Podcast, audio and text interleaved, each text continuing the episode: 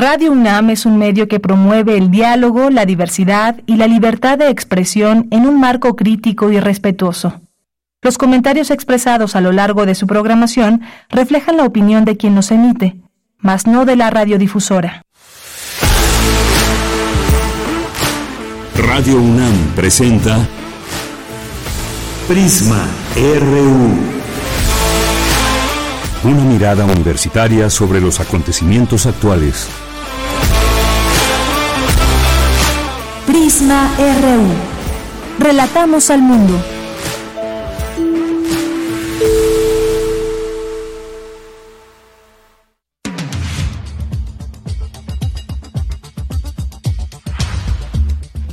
Hola, ¿qué tal? Muy buenas tardes. Tengan todas, todos ustedes. Gracias por acompañarnos a través de la sintonía de Radio UNAM en el 96.1 de FM y en línea en www.radio.unam.mx.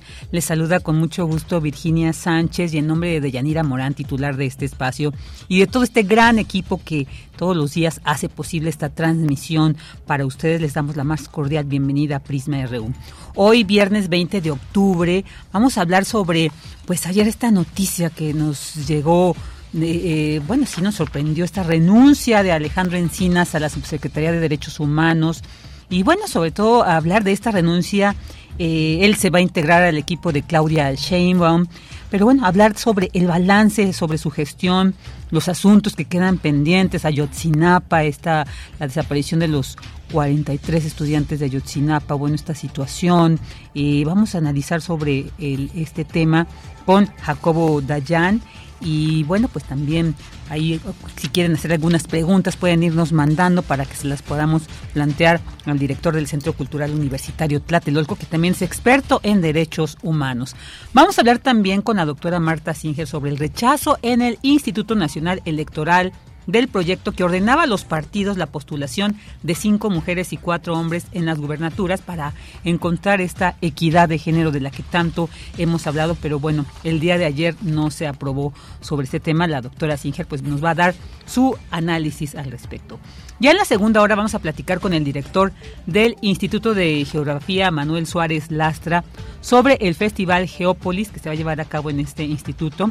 Y bueno, pues él nos dará los detalles sobre el mismo y por supuesto las secciones de todos los viernes como es Corriente Alterna donde Yarasai Simbrón nos dará un adelanto del trabajo que presentarán sobre el eclipse solar que se observó hace unos días en el país y bueno, a ver, va a ser muy interesante conocer y esto que se llevó a cabo en las islas, un evento realmente que convocó a muchas personas. Entonces, bueno, eh, este trabajo nos va a dar cuenta de ellos. También la sección de refractario RU con Javier Contreras, quien como siempre nos compartirá su análisis sobre temas relevantes en esta ocasión, sobre el recorte al Poder Judicial y la extinción de fideicomisos, también un tema que ha estado ahí en boga estos últimos días. La renuncia también de Alejandro Encinas, de la Subsecretaría de Derechos Humanos, para integrarse al equipo de Claudia Sheinbaum. También Javier nos va a dar su opinión al respecto. Y sobre el conflicto en Gaza, el veto de Estados Unidos en el Consejo de Seguridad de la ONU. Y finalmente la sección de Melomanía con Dulce Wet. Así que acompáñenos durante estas próximas dos horas aquí en Prisma RU y relatemos al mundo.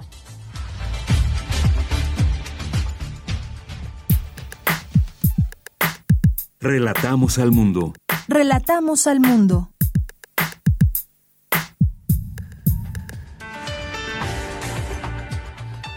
Una de la tarde con siete minutos y vámonos al resumen informativos en temas universitarios. Reafirma el rector Enrique Graue el compromiso de la UNAM con la igualdad. Asegura que no se dará ni un paso atrás en esta materia.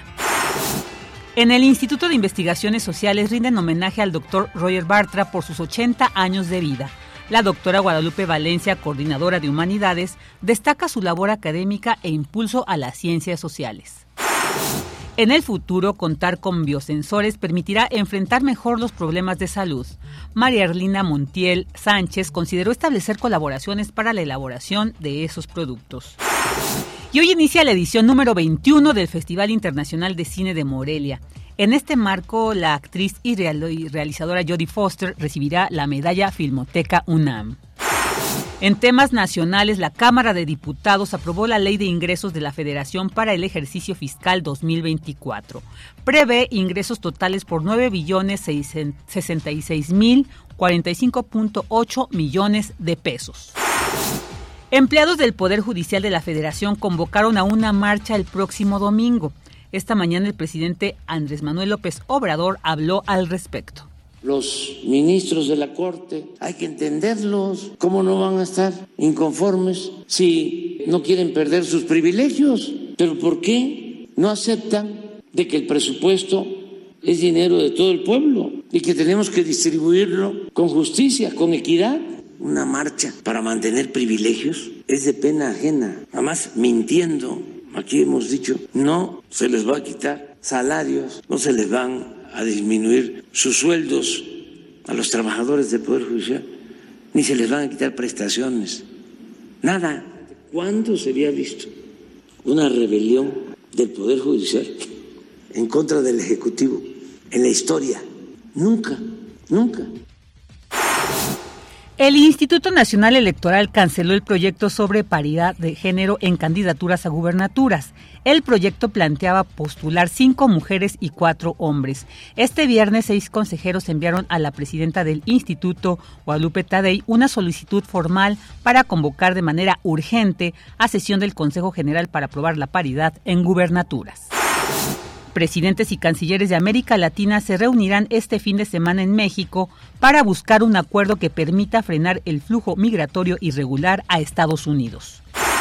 En temas internacionales, el presidente Joe Biden solicitará recursos adicionales para apoyar a Israel y Ucrania corremos un riesgo si abandonamos Ucrania, si, tiramos, si giramos la espalda a Israel. Esto no vale la pena.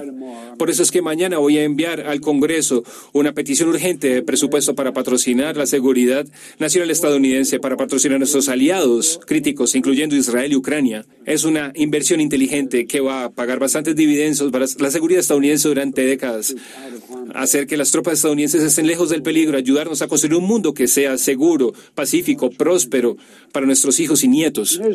En Israel debemos asegurarnos que tengan lo que necesitan para proteger a su pueblo hoy y siempre. El paquete de seguridad que estoy enviando al Congreso, que le estoy pidiendo al Congreso, es un compromiso sin precedentes con la seguridad de Israel, que afilará la ventaja cualitativa militar israelí. Vamos a asegurarnos que el domo de hierro siga cuidando los cielos de Israel. Vamos a asegurarnos que otros actores hostiles en la región sepan que Israel es más fuerte que nunca e impedir que este conflicto se amplíe. Mientras tanto, Egipto y Jordania alertaron sobre los peligros del desplazamiento de Gaza a Sinaí, acusaron a Israel de infligir un castigo colectivo y exigieron el fin inmediato de las hostilidades en Gaza. Hoy en la UNAM, ¿qué hacer? ¿Qué escuchar? ¿Y a dónde ir?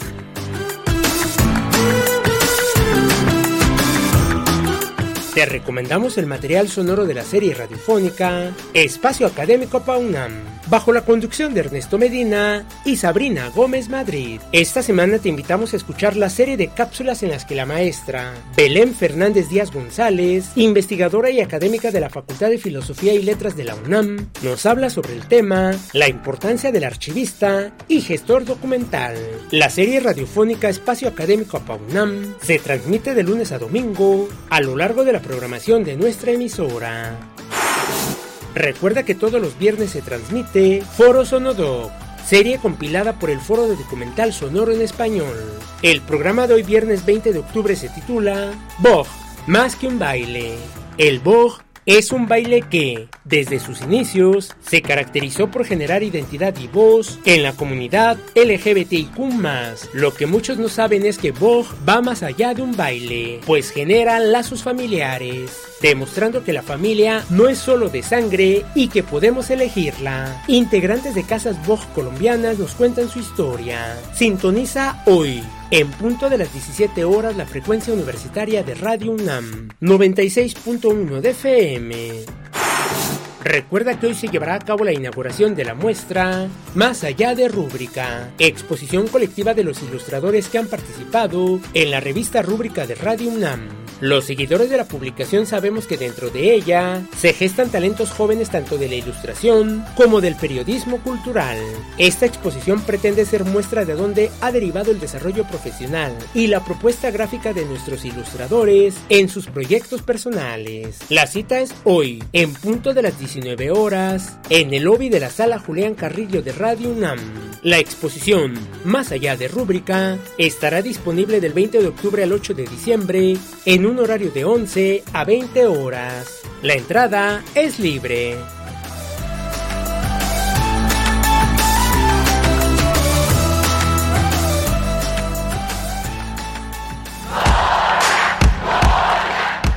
Campus RU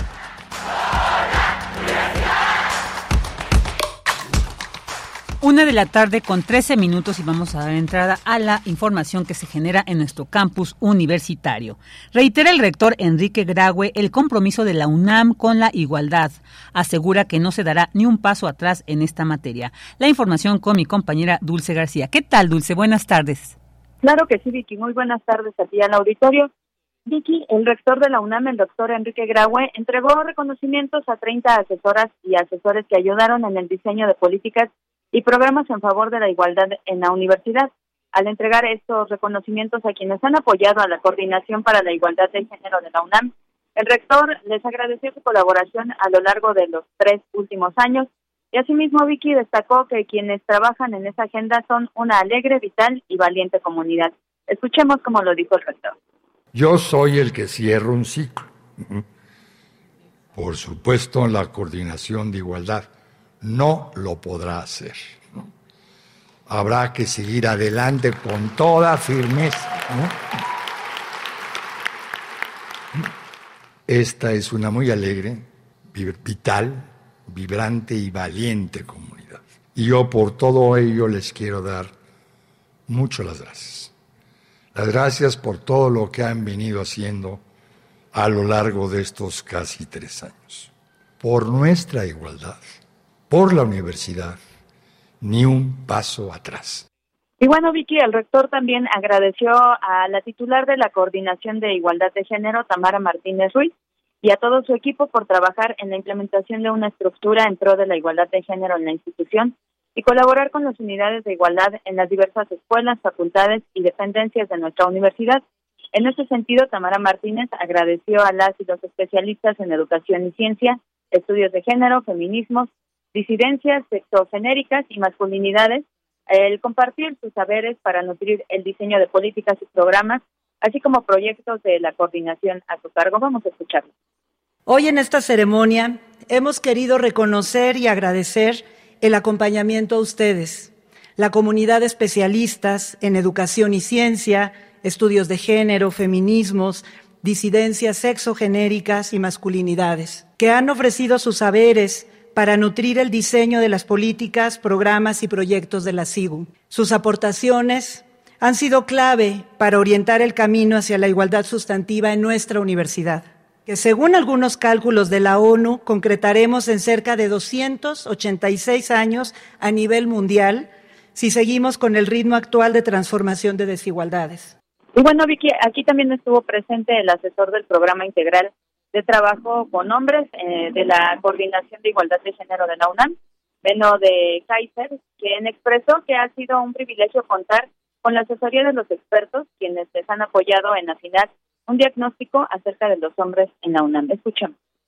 Los hombres en esta universidad somos muy diversos en cuanto a edades, funciones, niveles de poder y otras variables.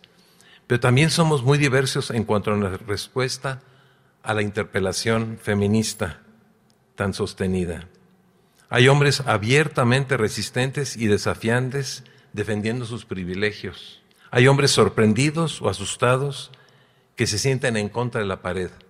Hay muchos hombres simplemente incomodados y silenciosos, pero también cada vez más hombres interesados y abiertos a cambiar sus prácticas tanto en el trabajo como en la vida cotidiana. Y bueno, Vicky, estas acciones se efectuaron en el marco de los siguientes programas de corresponsabilidad de los cuidados, de diversidades y disidencias sexogenéricas, de igualdad de género y mujeres en la ciencia, tecnología, ingeniería y matemáticas, de Educación para la Igualdad y de Políticas Universitarias para la Igualdad de Género. Esta es la información. Muchas gracias, Dulce. Buenas tardes. Gracias a ti. Muy buenas tardes. Y bueno, ahora nos vamos con esta nota. Necesario contar con biosensores que permitan enfrentar mejor los problemas de salud a futuro. La información con mi compañera Cristina Godínez. Adelante, Cris. Buenas tardes. Buenas tardes, Vicky. Un saludo para ti y para el auditorio de Prisma RU. Diversas dependencias de la UNAM trabajan en el diseño y desarrollo de biosensores para detectar de forma temprana enfermedades en plantas y en humanos. Algunos son capaces de identificar contaminantes en el medio ambiente y al menos uno de los proyectos ha sido transferido a la industria, comentó Claudia Rodríguez Almazán del Instituto de Ciencias Aplicadas y Tecnología de la UNAM. La académica dijo que un ejemplo de esta tecnología empleada durante la emergencia sanitaria es Minium, la cual fue desarrollada en Reino Unido y utilizada en naciones como México. Esta tecnología es capaz de encontrar e identificar el virus o patógeno de interés en cinco horas respecto a pruebas similares que antes tardaban hasta 72 horas en ser procesadas. Rodríguez Almazán explicó que su elaboración requiere de ciencia básica y de expertos en el diseño de nuevos materiales, creación de prototipos y análisis de la información, es decir, de la coordinación de múltiples áreas del conocimiento. La investigadora destacó como ejemplo de los proyectos que además del creado en la Facultad de Ciencias para la localización temprana de la COVID-19, actualmente la Facultad de Química trabaja en el plan de biosensores fluorescentes codificados genéticamente para censar cambios en el ambiente.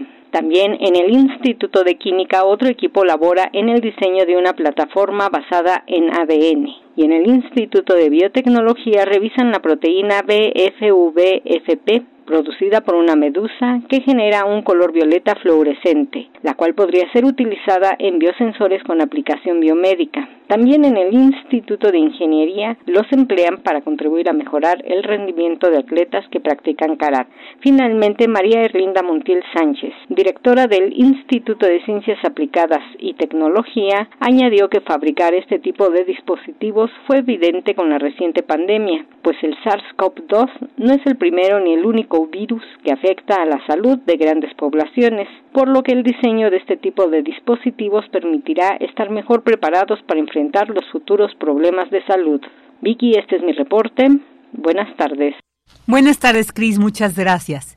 Y bueno, ahora nos vamos con este homenaje que le rinden al doctor Roger Bartra por sus 80 años. La información con mi compañera Cindy Pérez Ramírez. ¿Qué tal, Cindy? Buenas tardes, bienvenida. Vicky, es un gusto saludarte. Muy buenas tardes. Roger Bartra es un antropólogo, sociólogo y académico mexicano, es investigador emérito en la UNAM y doctor honoris causa por esta casa de estudios.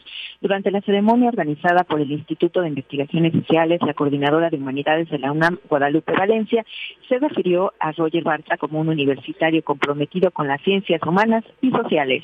Incluso se le ha llamado neorrenacentista del siglo XXI en remembranza de aquellos hombres que dominaban varias artes y disciplinas.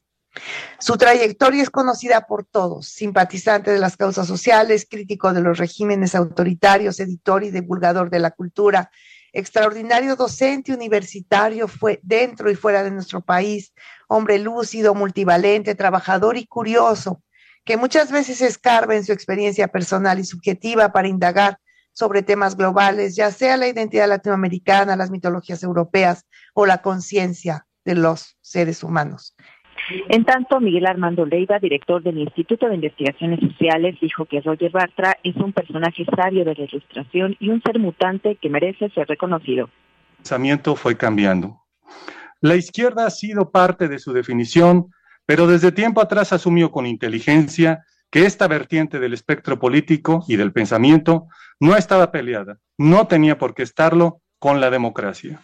Los valores que normativamente sostiene esta última bien se pueden nutrir de los principios y propósitos de un pensamiento de izquierda, una izquierda que no tema la confrontación de ideas y a la apertura al diálogo con él, con la, otro y otra.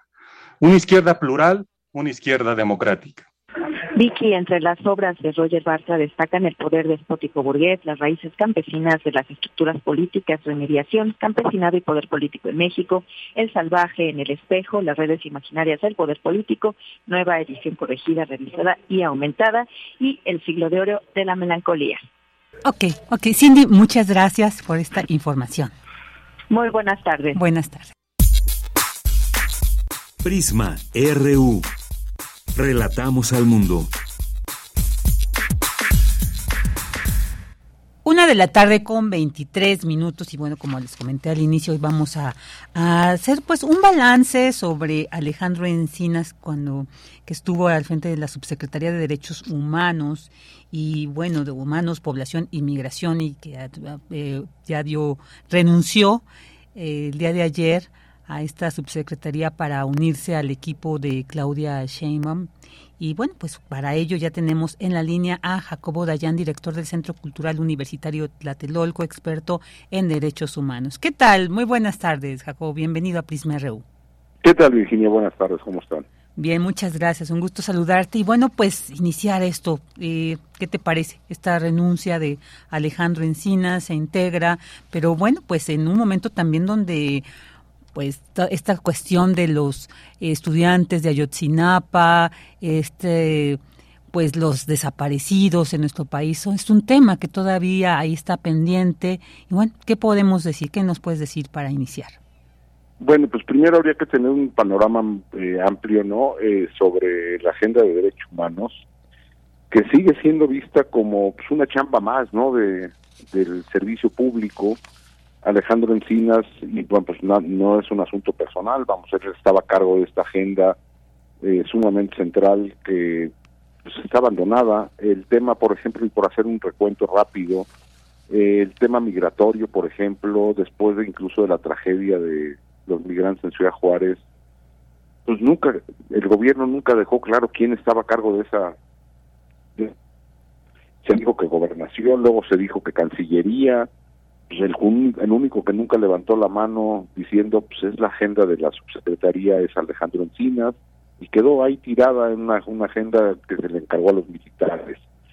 Después tenemos instituciones como la Comisión Nacional de Búsqueda, que bueno, después de la renuncia de la titular, eh, pues, bajo una preocupación importante de los colectivos de víctimas sobre este censo que se está haciendo, pues, la, la gobernación nunca aclaró cuál es la metodología que se está siguiendo, cuál es lo que se, qué es lo que se quiere lograr, por qué se preocupan por el sobreregistro, pero no están haciendo nada por eh, reducir el subregistro de, de, este, de, este tan importante de base de datos de personas desaparecidas. La comisión de víctimas, donde se hacen las reparaciones integrales, también está abandonada, completamente abandonada, sin un modelo de reparación integral serio el mecanismo de protección a periodistas y defensores, que también dependía de esa subsecretaría, no opera, tiene severos problemas. Y bueno, lo que es muy visible eh, del trabajo de Alejandro Encinas eran estas dos comisiones que encabezaba él. Primero había que decir que es completamente atípico en todo el planeta que haya una cualquier comisión de la verdad que no se que sea dirigida desde un eh, por un funcionario de gobierno si las comisiones de la verdad, los estándares en todo el planeta eh, se, instalan este tipo de comisiones y, son autónomas, independientes, y aquí están vinculadas directamente a un cargo burocrático dentro de, del gabinete de gobierno. Y después, ambas comisiones han tenido severos problemas. Eh, en el caso de Ayotzinapa, bueno, es sabida ha habido eh, la renuncia del grupo de expertos independientes que se hacían cargo del caso Ayotzinapa, argumentando que, no nada más argumentando, sino probando que el ejército se negaba a entregar información, ejército, el, mismo ejército que también espiaba a Alejandro Encinas, también se supo por reportajes periodísticos, eh, una investigación que está pues ahora dice, el presidente que encabezada por él, no, no, no tiene ninguna facultad de hacer tareas de investigación, que correspondería a la fiscalía. También se tuvo que ir del país el fiscal especial para el caso Ayotzinapa, eh, dando una entrevista larguísima, eh, sumamente preocupante sobre la politización tanto de la narrativa como de la judicialización de casos. Y luego está la otra comisión de la verdad de Guerra Sucia, donde ya el mecanismo de justicia renunció en pleno, los tres miembros de, ese mecanismo desde hace meses renunciaron argumentando que su trabajo se estaba bloqueando y no se podía hacer absolutamente nada. Y en semanas recientes, la Comisión de la Verdad, el mecanismo de verdad de, de Guerra Sucia, diciendo también que se les niegan información en el Archivo General de la en el Archivo General de la Nación, que el ejército se niega a entregar información y Alejandro Encina se va. Y bueno pues tenía todos estos encargos y uno, uno esperaría que entregara un, informe sobre la situación que guardan todos estos eh, eh, mecanismos extraordinarios como las dos comisiones y cuál es la situación de la comisión de búsqueda, cuál es la situación del mecanismo, entregar un informe eh, aclarando la situación de cada una de, estas eh, instancias. Pues no, simplemente se va dejando en claro que, pues como pues, cualquier político de cualquier partido, pues lo que están buscando es su permanencia el siguiente sexenio y su mandato pues queda relegado y mecanismos tan importantes como estos pues la sociedad y las víctimas pues, quedamos sin saber nada y sobre todo de que eh, la agenda de derechos humanos se centró en estos temas, que son Guerra Sucia y Ayotzinapa, pero nunca se implementó una agenda seria, transversal de derechos humanos. Entonces me parece que su paso por la subsecretaría eh, fue reducido a tratar de reducir la tragedia que se vive en el país a estos casos emblemáticos, no hacerse cargo del resto de los desaparecidos, no hacerse cargo de los fenómenos de trata, de ejecuciones, nada. Entonces, pues es una subsecretaría que hoy ya, diría yo, de lo poco que quedaba, no quedó nada. Y, Jacobo, y con esta renuncia y esto que tú nos planteas, digamos, estos casos emblemáticos que bien has detallado, digamos, se quedan en un estado, se detienen o significaría también un retroceso. Digo, ahora eh, quien suple a, Alejandro Encinas es el ex procurador fiscal Félix Arturo Medina Padilla, ¿no? Que también nos gustaría que nos dijeras quién entonces ahora vas a quedar a cargo. Pero ¿qué consideras? ¿Esto significará un retroceso o podrá tendríamos esperanza de que en algún momento con este nuevo eh, titular de esta subsecretaría se pudiera avanzar? Bueno, primero decir que cuando se habla de la agenda de derechos humanos se requiere personas que conozcan el tema sería tanto como mandar a la Secretaría de Hacienda a alguien que tenga expertise en cualquier otro tema. Pues son áreas que requiere, que no se requiere de un político profesional, sino se requiere de gente que conozca el tema. Entonces, le queda un año a esta administración, el nuevo subsecretario, que no tiene ninguna experiencia en esto, eh, pues llegará y en lo que se empapa, pues acabará su, el sexenio.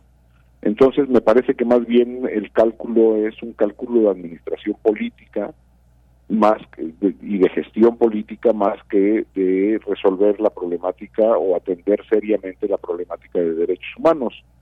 Lo mismo está pasando en la Comisión Nacional de Búsqueda, donde ya los colectivos de víctimas están denunciando que eh, las personas que están siendo eh, evaluadas para tomar el cargo que dejó Carla Quintana, pues lo que tienen es cercanía eh, política con el gobierno, pero no son personas expertas en estos temas.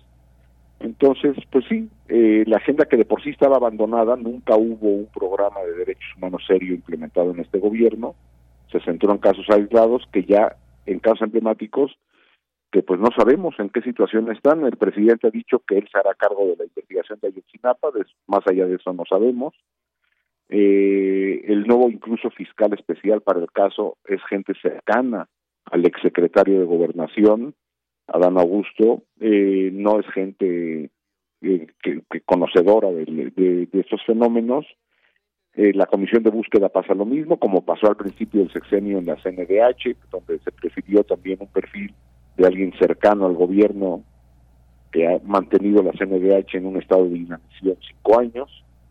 Entonces, pues lo que tendremos es eso y de la Comisión de la Verdad de Guerra Sucia, pues seguramente emitirán un informe al final de este de su gestión eh, los comisionados independientes eh, que ya dijeron que tendrá eh, eh, pues recortado ese informe porque el ejército nunca les quiso entregar información. El secretario, el subsecretario Encinas jamás salió públicamente a exigir esto. Entonces, pues no, pues estaremos repitiendo lo mismo que en sexenios anteriores. En materia de derechos humanos, de seguridad, de justicia, el sexenio de Andrés Manuel López Obrador será recordado igual que los sexenios anteriores.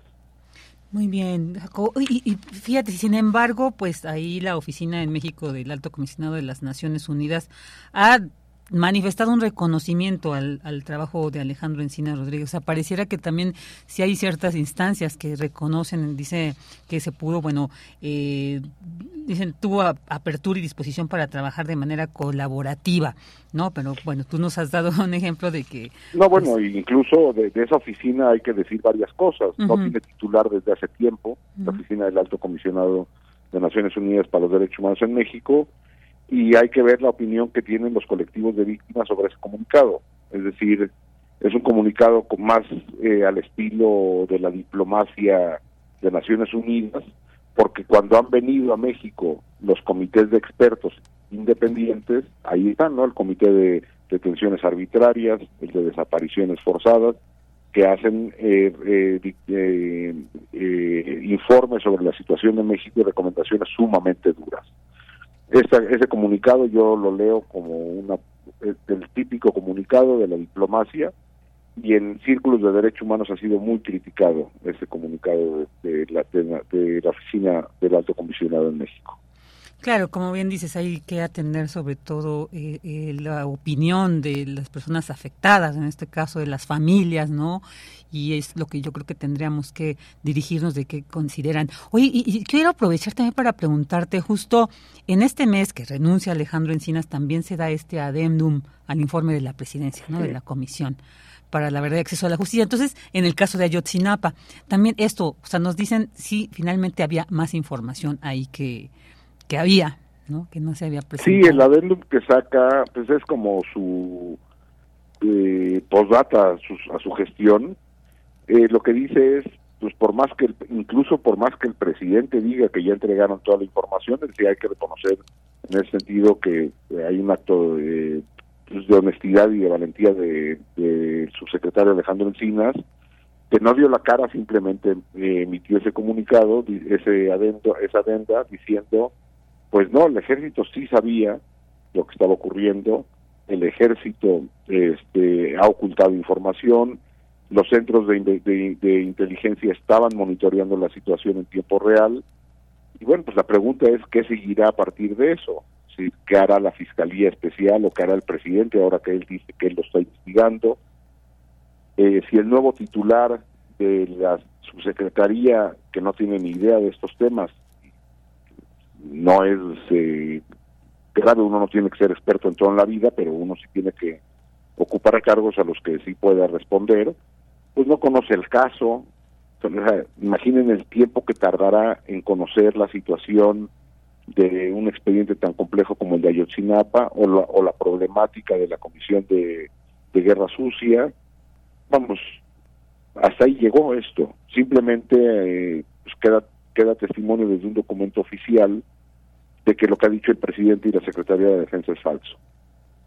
Claro, claro, sí, sí, Jacobo, pues e, e, esto es muy importante porque además, como seamos, más que aclararse, vemos que pues la situación no avanza, las familias han reclamado de pues prácticamente se sienten un poco pues decepcionadas, ¿no? Yo creo que también la sociedad en general porque se había apostado mucho a esta comisión y bueno, pues ahora también con esta salida porque había familiares que decían, bueno, sí hemos trabajado con con Alejandro Encinas y sentimos que realmente hay un un trabajo en sí, más que si avance o no, un trabajo, un, un interés, pero bueno, con esta salida yo creo que también pues habrá que preguntarle a las familias qué sienten, ¿no? Como si sienten certeza eh, ahora con este Félix Arturo Medina al frente o cuál es su sentir. Y, bueno, ya para terminar, eh, ¿qué nos puedes, qué, con qué quieres terminar? Y también hablar sobre este nuevo, eh, con Félix Arturo Medina, ¿quién es él? Perdón, es que esa última parte no te escuché. Así ya para terminar, Jacobo, eh, Eh, algo que quieras agregar, pero también dentro de ello que nos dijeras, ¿quién es Félix Arturo Medina? ¿Quién está quedando al frente de esta subsecretaría? Bueno, eh, habría que decir un par de cosas. Eh, primero, a los funcionarios de gobierno de cualquier función se les tiene que evaluar a partir de sus resultados, no de su disposición. Es decir, no es un asunto de echarle ganas y poner buena cara, que ayuda y que es importante, pero que no es suficiente. Están ahí para resolver problemas. Eh, ¿Con qué nos quedamos? Pues nos quedamos con la urgencia y la necesidad de tener eh, eh, autoridades a nivel federal y estatal verdaderamente comprometidos con una tragedia humanitaria que vive el país, en múltiples temas. Eh, es una agenda sumamente complicada, que incluso dentro de los de, propios órganos del Estado, particularmente la Sedena y los órganos de inteligencia y muchos otros, encuentra resistencias sumamente importantes. Sobre el nuevo titular de la subsecretaría, eh, pues habría poco que decir. Es, digo, tiene una carrera amplia, eh, incluso fuera de Morena, fue miembro de, trabajó dentro, dentro del PRIismo, eh, tiene carrera de administración pública en distintas áreas, el último cargo como procurador fiscal. La pregunta es qué tiene que ver eso con derechos humanos, o sea, muy poco. Entonces, y queda un año de gobierno, ¿no? Entonces, me parece que el mensaje es muy claro. El mensaje es, incluso la salida de Alejandro y decir, yo me voy a la campaña de Claudia, es, estamos en los momentos, en un sexenio, donde los recomodos políticos por eh, asegurarse futuros dentro de la política eh, están por encima de las obligaciones y los mandatos de gobierno. Es, es, verdaderamente preocupante y lamentable, pero bueno, ha sido un poco la historia de este país. Claro, así es, así es. Pues Jacob, muchísimas gracias por habernos dado este análisis, estos minutos sobre pues este tema. Realmente ahí tendremos que seguir atendiendo, observando cómo se da este camino, cómo continúa con estas comisiones, estos casos ahí que pues siguen lacerando lamentablemente a nuestro país. Te agradecemos mucho, te enviamos un fuerte abrazo. Igualmente a ustedes, hasta luego. Hasta luego. Jacobo Dayan, director del Centro Cultural Universitario Tlatelolco, experto en derechos humanos. Prisma RU. Relatamos al mundo. Una de la tarde con 40 minutos y ahora vamos a hablar sobre, pues bueno, ya se esperaba que en el Instituto Nacional Electoral se acordara pues que al menos cinco de las nueve candidaturas estatales de los partidos fueran para mujeres, ¿no? Con esto, pues garantizar el principio de paridad de género en la postulación de candidaturas a estas gubernaturas. Pero pues el día de ayer esto no se aprobó, no fue así. Para analizar sobre este tema ya tenemos en la línea a la doctora Marta Singer, ella es doctora en Ciencias Políticas y Sociales, Orientación, Ciencia Política y bueno, pues una experta que hemos tenido el gusto de tener aquí en otras ocasiones y esta vez pues nuevamente con mucho gusto le doy la bienvenida, doctora Singer. Muy buenas tardes. Ah, se, se cortó la llamada para que pues nos dé su punto de vista porque bueno, pues ¿Ya está ahí? ¿Doctora? ¿Doctora Singer? No, todavía no. Bueno, ahorita vamos a tratar de conectar, conectarnos con ella eh, eh, pues, por las medios de comunicación. Sí, pues eh, no es posible. Yo creo que escuchábamos allá al rector, este no se da un paso atrás en la UNAM, esto es un tema muy importante y bueno, se ha discutido precisamente la importancia de eh, alcanzar esta equidad de género, no solamente en muchos, ya, ya, tenemos en la línea a la doctora Singer. ¿Qué tal doctora? Muy buenas tardes. Muy buenas tardes a todas, a todos. Muchas gracias por la invitación a platicar con ustedes. Al contrario, siempre es un gusto también para nosotros el tenerla aquí. Pues, doctora, no se aprobó esta esto que se buscaba para garantizar el principio de paridad de género en, en la postulación de candidaturas a las gubernaturas. ¿Qué nos puede decir al respecto para iniciar? Bueno, en primer lugar, ojalá enmienden el, pues, descontrol, como dijeron los medios que hubo en eh, la sesión y en la decisión, eh, y eh, pues ojalá que también los partidos políticos se hicieran cargo de resolver de una vez por todas que eh, no es necesario que esté por escrita eh, una disposición que les obligue para que eh, se responsabilicen de ser incluyentes en su tarea de ser intermediarios entre los intereses de la sociedad y pues el espacio que ocupan. en muchas oportunidades he señalado que ciertamente una democracia sin partidos no es una democracia y que ciertamente eh, nuestra democracia en México permite las candidaturas independientes. Pero también hemos eh, observado que no es suficiente eso para que eh, pues las personas que tienen interés en ocupar los cargos de representación política puedan acceder a las candidaturas para eh, ponerse a eh, la competencia eh, por esos espacios. Y en ese sentido resolver quién representará de mejor manera a la mayoría que gane una elección. Es, es, es realmente un tema muy complicado el decidir por una disposición de acuerdo en un órgano electoral como es el INE, eh, si los partidos tienen o no que hacer una cosa u otra.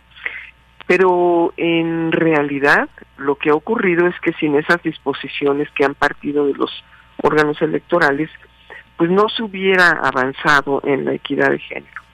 Y es muy curioso cómo eh, justo eh, cuando se están cumpliendo 70 años del voto de eh, de, o de la disposición constitucional para eh, otorgar el voto a la mujer, a las mujeres y también el derecho a ser votadas, eh, se revisa nuevamente este pues esta posibilidad democrática y los partidos políticos se oponen a ella. ¿no? Es decir, no, no, no es solamente lo que ocurrió y habría que explicar necesitamos saber si se confundieron, si se hicieron bolas, como dijeron los medios, nuestros eh, consejeros y consejeras, o si francamente eh, es que los partidos políticos eh, presionan de tal suerte al, al órgano electoral para hacer finalmente lo que lo, lo, que mejor les conviene. La eh, coyuntura eh, electoral nos ha llevado a que hasta el día de hoy pues haya dos mujeres punteras para eh, la elección presidencial y nos ha llevado a que un mayor número de mujeres al que nunca se hubiera dado en nuestro país ocupe ya gubernaturas y, y, todavía mucho menor proporción ocupen espacios en los niveles municipales en los ayuntamientos. Eh, estamos muy lejos todavía de garantizar elecciones incluyentes donde eh, pues las oportunidades sean iguales para todas las personas y para todos los grupos y para todos los intereses y donde el mosaico plural no sea solamente un mosaico plural de aquellos que eh, controlan el cómo, ¿no? Eh, me refiero a el hecho de que eh, son los legisladores, las legisladoras y los legisladores que han eh, ocupado los cargos públicos, quienes han definido las reglas electorales, quienes han hecho las leyes y quienes, pues todavía dormidos en sus laureles, se resisten a establecer mecanismos que eh, hagan posible no solo mayor número de mujeres en general eh, eh, accedan a esos cargos, sino personas que representen la diversidad política que hay en el país, más allá de la que representan los propios partidos. No sé si, si, si, si se entiende esa diferencia o, o, si yo lo esté expresando claramente, pero eh, creo que eh, la condición de exclusión sigue siendo predominante en eh, el diseño eh, electoral que tenemos hoy en día en México. Claro, doctor, usted mencionaba algo que justo en los medios es lo que se difundió, sobre todo de que hubo una confusión para rechazar esto. Y es lo que causa como, ahora sí te también que nos confunde, ¿a qué se refieren con esta confusión? O sea, ¿cómo, qué, qué situación se dio eh, al interior del INE para que sea como la visión que se tiene que fue a partir de una confusión? O sea, ¿cómo podríamos entender esto? ¿En qué se confundieron? Bueno, es que cuando se, en una asamblea, como lo es el, pleno del Consejo eh, Electoral, eh, cuando en una asamblea se somete a votación un punto, pues se dice, eh, pues los que estén a favor, ¿no? Levanten la mano y los que estén en contra, levanten la mano. Pero el planteamiento, el fraseo de lo que se está votando puede ser en sentido positivo o en sentido negativo, ¿no? Eh, eh, quienes quieran que los partidos sean los que decidan, digo, no sé exactamente, no recuerdo exactamente cómo lo dijeron en, el, en la sesión de ayer, pero, eh, por ejemplo, si hubieran dicho quienes estén de acuerdo en que los partidos sean quienes definan sus candidaturas, ¿no? Y entonces, pues, eh, este, levantaron la mano al revés, ¿no? O sea, pues se entendió al revés la frase. Y entonces, pues, votaron en contra de lo que realmente estaban queriendo votar a favor, ¿no?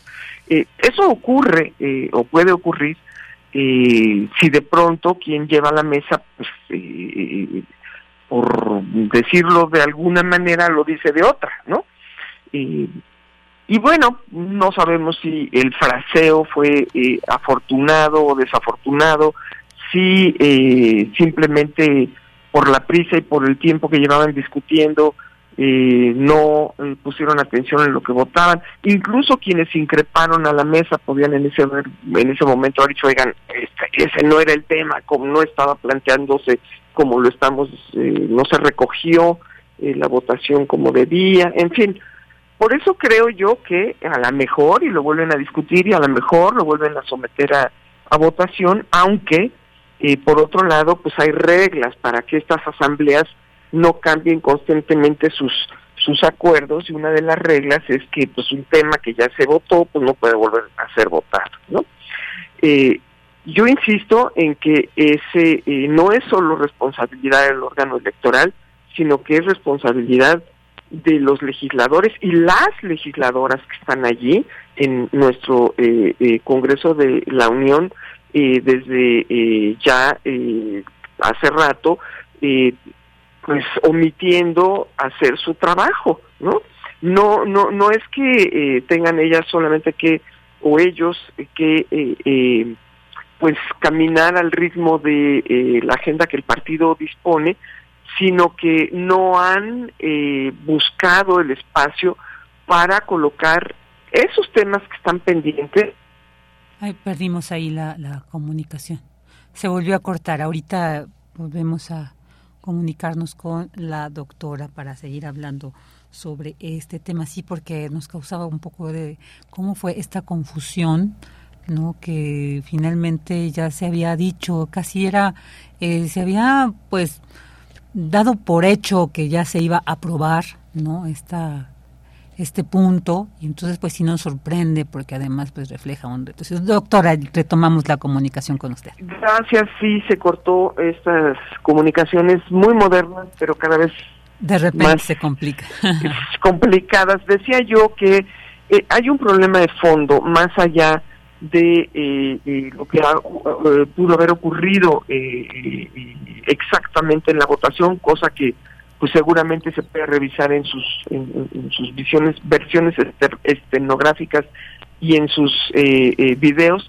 Lo que hay es un tema de fondo que no se ha responsabilizado ni los partidos ni eh, quienes ocupan los cargos en el poder legislativo que es resolver en las leyes lo que se ha dejado al garete y que incluso en algunas entidades federativas es contrario al espíritu constitucional federal, que es que eh, la oportunidad de que las mujeres accedan a eh, las candidaturas pues sea como lo dispone la Constitución en eh, igualdad de condiciones.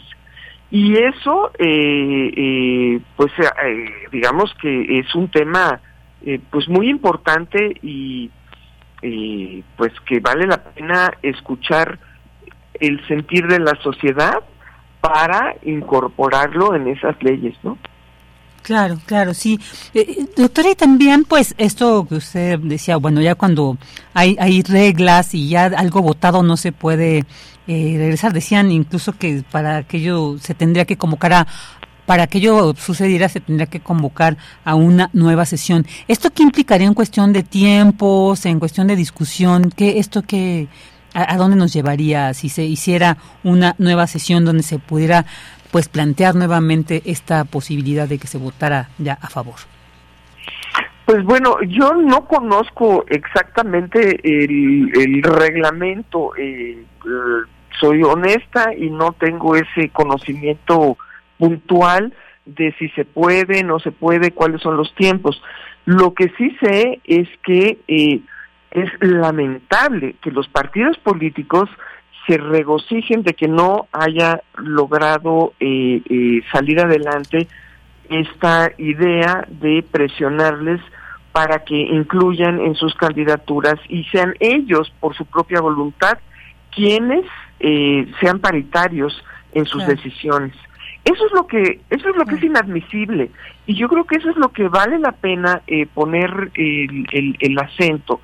Eh, es decir, si no se hubiese exigido desde la sociedad, desde abajo, desde los movimientos sociales, desde la presión política, que los partidos políticos eh, abran la puerta a las candidaturas de mujeres, quiere decir que nunca lo hubieran hecho, quiere decir que eh, están cómodos eh, disfrutando de el espacio para disponer ellos sus cúpulas de las decisiones al margen de lo que la sociedad requiere. Yo creo que por el otro lado la ciudadanía, pues por eso, luego, cuando le preguntan qué opina de las políticas y los políticos, pues eh, se muestra tan inconforme y cuando vienen los procesos electorales, pues eh, eh, se decantan por opciones en donde lo que ponen de manifiesto es más que la adhesión a un proyecto, el rechazo a una manera de hacer las cosas, que yo creo que eso es lo que verdaderamente en el 2018 llevó a eh, la lona a eh, partidos que habían estado controlando el espacio eh, el espacio electoral, el PRI, el PAN y el PRD, que de pronto, de haber sido los depositarios de todos los votos, entre ellos tres o de la mayoría, dejando unos cuantos a sus aliados pequeñitos, pues quedaran pues en una situación de debilidad de la cual todavía no se recuperan. Si ellos quisieran recuperarse, tendrían que empezar por poner atención a que no necesitan acuerdos del INE para eh, voltear a ver que eh, en la sociedad mexicana, pues eh, les guste o no, hay más mujeres que hombres y tenemos mucho que decir en todos los campos.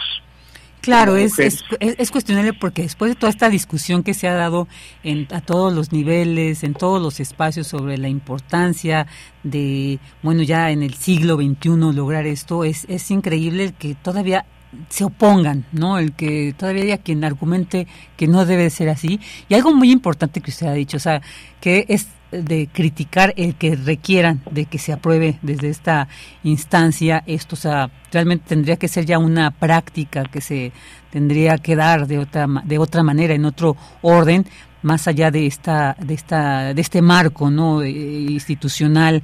Yo creo que eso es algo muy importante que usted nos ha dicho que tenemos que reflexionar y analizar. Y es que además eh, eh, también nos muestra que los partidos no están eh, poniendo el acento en un proyecto, en un programa, en una idea de nuestra eh, futuro como país o como o como entidades federativas o como mundo, sino que están poniendo el acento en premiar o castigar personas, en llevar nombres o personas en acuerdos que eh, dicen mucho de expresar eh, digamos que eh, liderazgos auténticos o eh, expresiones de corrientes o de ideas eh, más allá de las personas que eh, los cargos, ¿no? Y por eso se preocupan de si son cinco o cuatro, porque lo que quieren es quedar bien con cinco o cuatro y, no eh, proyectar una eh, un, un, un, ideal detrás del cual pues la sociedad encuentre o representación real, ¿no? En ese sentido, pues todavía pareciera que eh, el camino por construir partidos políticos sólidos es un anhelo, eh, pues al cual eh, los partidos van a tener que, los partidos existentes que tienen registro, que están allí, pues tendrán que rendir cuentas frente a los electores a la hora de pedir sus votos. Así es, así es, doctora. Pues bueno, un tema ahí realmente fuerte. Eh, vamos a ver qué, qué, sigue, si se logra esta nueva sesión, pero bueno, usted nos deja acá reflexionando, como siempre, sobre otra mirada que podemos dar al tema. Le agradecemos mucho, doctora, le enviamos un fuerte abrazo. Igualmente, y bueno, pues habrá que estar atentos a ver qué dicen los expertos juristas eh, sobre la posibilidad de revertir o dar la vuelta a esta a esta decisión desafortunada pues donde lo desafortunado no solo es eh, el resultado, sino eh, cómo se llegó a él. Exactamente. Eh, que nadie lo defiende. Eso es algo muy curioso. Y no es la primera vez en nuestro país que se toman decisiones que luego no se defienden, ¿no? así es. es. es. muy lamentable. Así es, así es, doctora, coincidimos con usted. Bueno, pues muchas gracias y nos la escuchamos muy pronto. Muy amables, muy buena tarde y saludos a toda la audiencia y a ustedes también. Muchas gracias, igualmente de nuestra parte para usted.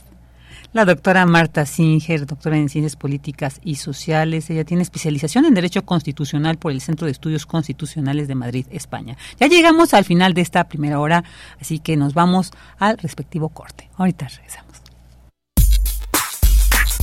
Prisma RU. Relatamos al mundo.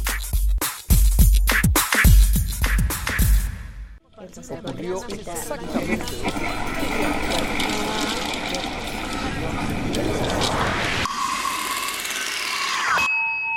X-E-U-M.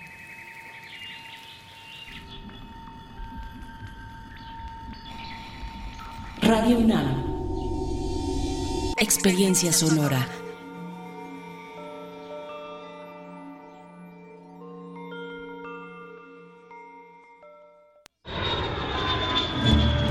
46 emisoras de 17 países de Europa, América y África. Esa es la red de Mundofonías, música para descubrir el mundo. Todos los sábados a las 18 horas por el 96.1 de FM. Radio UNAM. Experiencia sonora. Otro México es posible. No es normal que nos acostumbremos a que todo cada vez esté peor. La inseguridad, falta de medicinas, de atención médica y de oportunidades para salir adelante.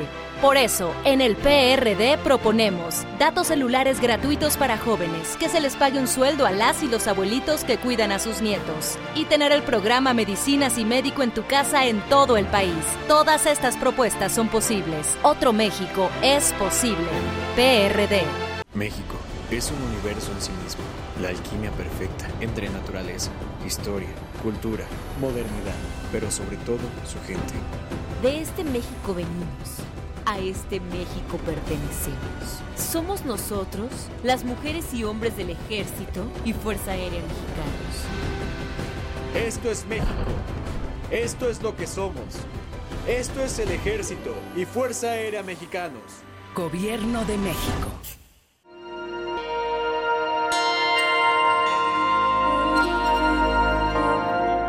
Ninguna persona deja este mundo, siempre y cuando sus ideas, sus palabras, su conocimiento permanezcan con nosotros. Permanezcan con nosotros.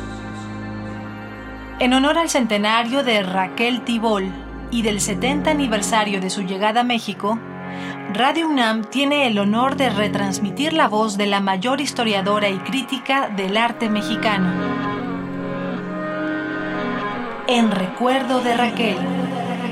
Una selección de episodios del programa Museos en el Aire. De septiembre a diciembre, martes y jueves a las 17 horas por el 96.1 de FM. Radio UNAM. Experiencia, sonora.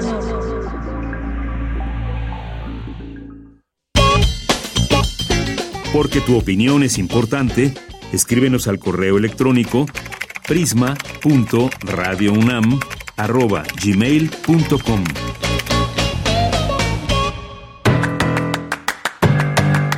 Mañana en la UNAM, ¿qué hacer? ¿Qué escuchar? ¿Y a dónde ir?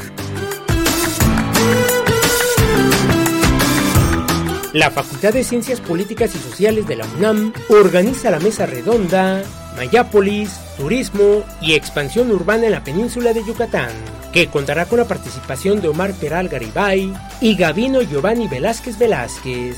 Las citas mañana sábado 21 de octubre, en punto de las 11 horas, en la sala Lucio Mendieta de la Facultad de Ciencias Políticas y Sociales de la UNAM. Mañana tienes una cita con Frida Rebontulet y su gabinete de curiosidades, que en esta ocasión nos ofrece el segundo programa de la miniserie Especial Espectral, dedicada a lo espectral como fuente creativa. Emiliano López Rascón nos comparte la forma como concibe lo espectral en su labor como compositor radial y creador sonoro, específicamente en su obra Cementerio en la Nieve. Sintoniza mañana en punto de las 17.30 horas el 96.1 de FM. Jamie.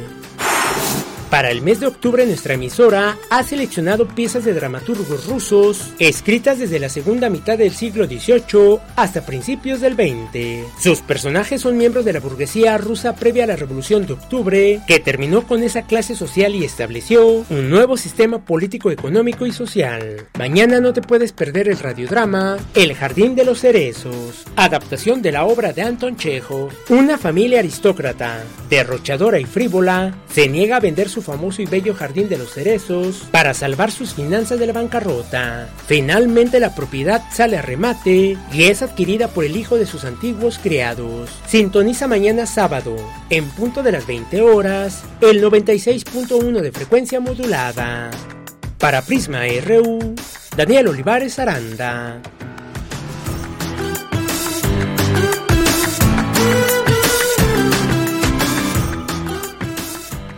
Dos de la tarde con cinco minutos y bueno, voy a dar los saludos respectivos aquí de quienes nos escriben a través de las redes. Pero bueno, antes quiero mandar felicitaciones a Enrique Valencia que cumple años este 20 de octubre. Te mando un abrazo grande y los mejores deseos para ti hoy y siempre. También muchos saludos para Rebeca Vega, para Rosario Durán M. También te mandé un mensajito ahí agradeciéndote ese hermoso detalle que, que nos hiciste llegar, querida Rosario. Muchos saludos para Jorge, para Jorge Morán Guzmán, también eh, para Jorge Fra, para César Soto Bretzfelder, que a ver, hizo un comentario, dice, buen viernes, el conflicto laboral del Poder Judicial de la Federación. Hasta el próximo martes se determine la postura y acciones a seguir por el sindicato. También muchos saludos a Jorge Morán Guzmán, que ya le, lo, lo saludé, pero eh, dice, excelente noticia el desarrollo de biosensores en México. Propongo una disertación sobre los materiales en desarrollo como los biosensores. También saludos para Román Hernán García, para Mario Navarrete Real, que también nos mandó unas imágenes de unos ricos frijolitos que está haciendo. También muchos saludos para Guerrero Lix, para César, ya le mandé saludos a César Soto, también para Rebeca Vega Ya, ya la había saludado, es que aquí volví a ver esto. Y también quiero mandar un abrazo y muchos besos para mi, besos para mi querida amiga Alejandra Ordóñez, que es una radio escucha ahí incondicional de Radio UNAM. Ale, te mando un abrazote, qué gusto leerte también. Y bueno, pues vamos a continuar, ya dimos tus saludos, muchas gracias a quienes nos acompañan, a quienes se hacen presentes a través de estas redes. Y bueno, decirles, el lunes ya regresa de Yanira Morana a este espacio y también le mandamos un saludo fuerte a la querida de ella. Y bueno, pues vamos a continuar con esta sección de Corriente Alterna. Corriente Alterna. Unidad de Investigaciones Periodísticas, un espacio de la Coordinación de Difusión Cultural de la UNAM.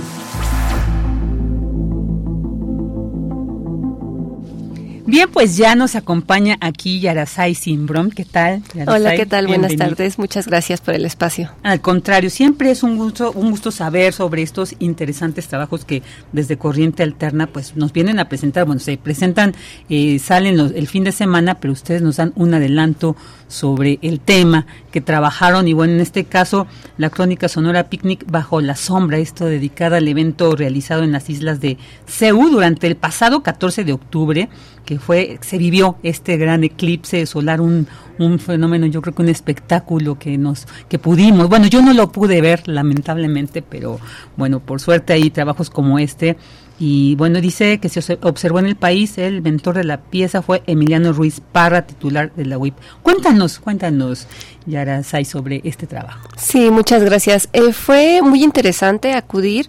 Eh, me parece que la UNAM no esperaba que la convocatoria trajera tanta gente a las islas de Ceú. De hecho, se esperaba, eh, bueno, se obsequiaron 6.000 eh, lentes para observar el eclipse. Eh, sin embargo, se calcula al final que fueron 60 mil asistentes, es decir, no se dio abasto. Eh, sin embargo, eh, muchas personas llevaban ya sus, sus cajas oscuras hechas con, con cajas de cereal, de galletas. Eso era muy, muy curioso porque incluso algunos los terminaban de hacer ahí mismo. Y también había eh, muchas personas que asistieron con sus propios telescopios.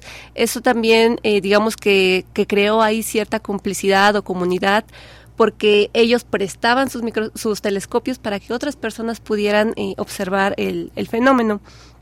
Otra cosa muy interesante de, de- de esta convocatoria, de este picnic, fue que eh, había una diversidad de personas entre los asistentes, niños, adultos mayores. De hecho, en, en la, en la crónica entrevistamos a una señora que tiene 101 años, eh, la señora María, y ella fue quien, quien nos dio como su testimonio de cómo vivió el eclipse eh, en el 91 y cómo lo vivía ahora, ¿no? Entonces, sí, había perritos, había, eh, de hecho, eh, gente que estaba haciendo al- ahí algunos rituales con, con cristales, también estaban las personas que estaban eh, haciendo danzas prehispánicas, entonces era, era realmente una, una fiesta ahí ver, ver a todo este grupo diverso de personas conviviendo. Claro, pues vamos a escuchar. Vamos a escuchar algo. No es el primer eclipse que observa la señora María Vergara, pero sí el primero en el que se reúne con su familia. Muy contenta porque no pensé llegar hasta edad y ver lo- el eclipse. No, no, no, tengo unos hijos, nietos y, y- y bisnietos, ya tengo hasta tataranietos. En las islas de Ciudad Universitaria, esta mañana del sábado 14 de octubre, se despliegan mantas, sombrillas y tiendas de campaña. Algunos instalan sus telescopios, otros terminan de transformar cajas de cereal, galletas o paquetería en instrumentos para mirar el eclipse. Jóvenes, madres, padres, niños, niñas, adultos mayores y hasta perritos acudieron al picnic bajo la sombra para atestiguar cómo el sol era mordido por la luna. Corriente alterna.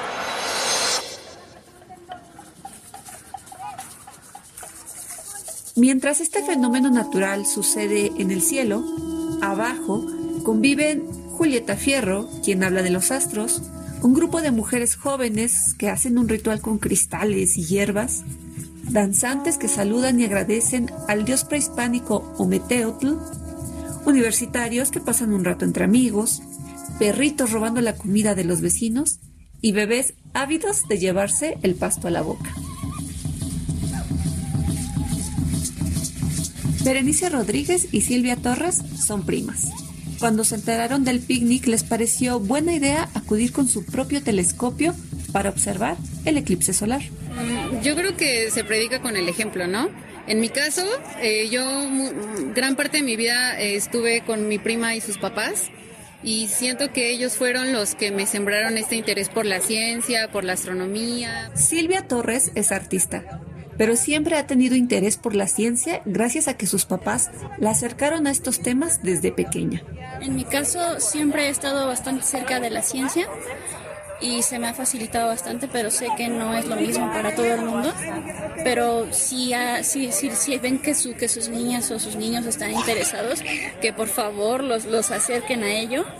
Mientras platicamos, una fila de personas espera para mirar el eclipse por su telescopio.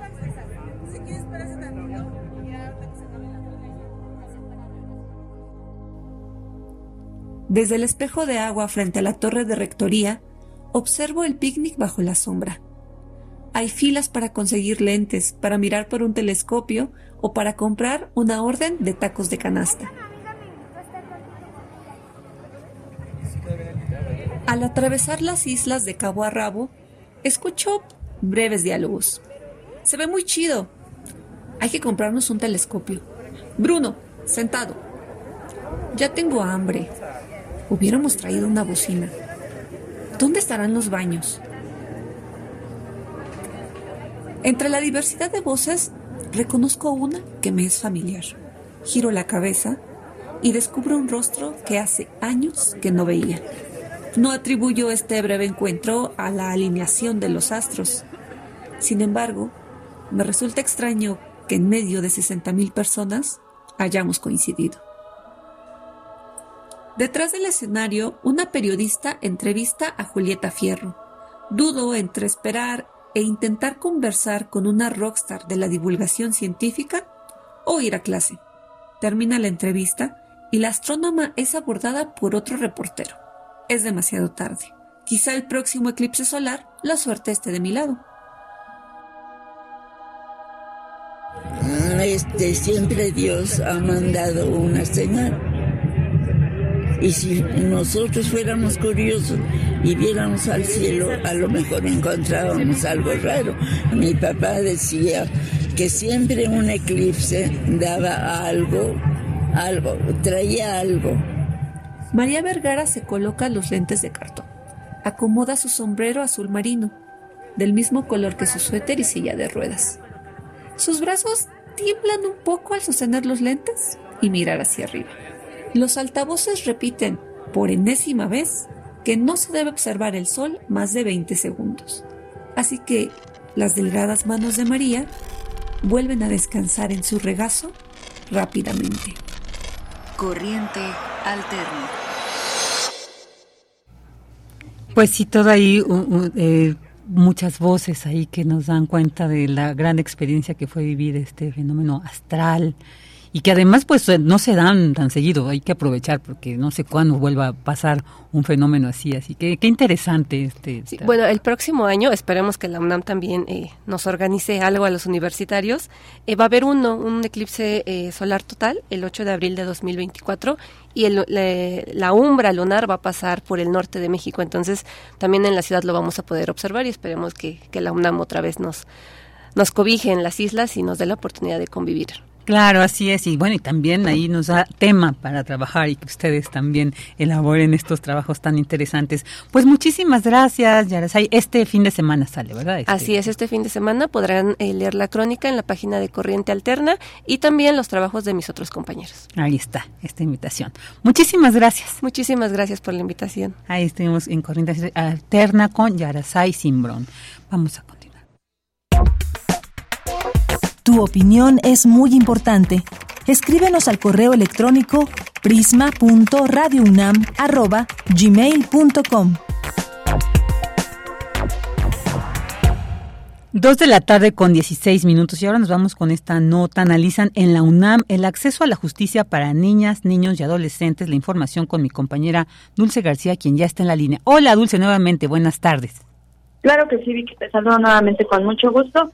Vi que la UNAM llevó a cabo el seminario permanente Acceso a la Justicia para Niñas, Niños y Adolescentes, Instituto de Investigaciones Jurídicas UNICEF, en donde la doctora Mónica González Control, directora de esta entidad universitaria, dijo que aún es necesario trabajar ampliamente para visibilizar, reflexionar y generar también propuestas sobre un tema tan amplio como lo puede ser este de los derechos de las niñas, niños y adolescentes. Escuchemos por qué es evidente la importancia de este seminario porque eh, pues el acceso a la justicia como un eh, derecho humano que está reconocido en todos los instrumentos y en los tratados internacionales ha sido particularmente complejo en el caso de los derechos de niñas, niños y adolescentes debido pues a la situación eh, de desarrollo en la que se encuentran, pero también eh, debido a la forma eh, adultista y adultocentrista en la que están construidos nuestros sistemas jurídicos.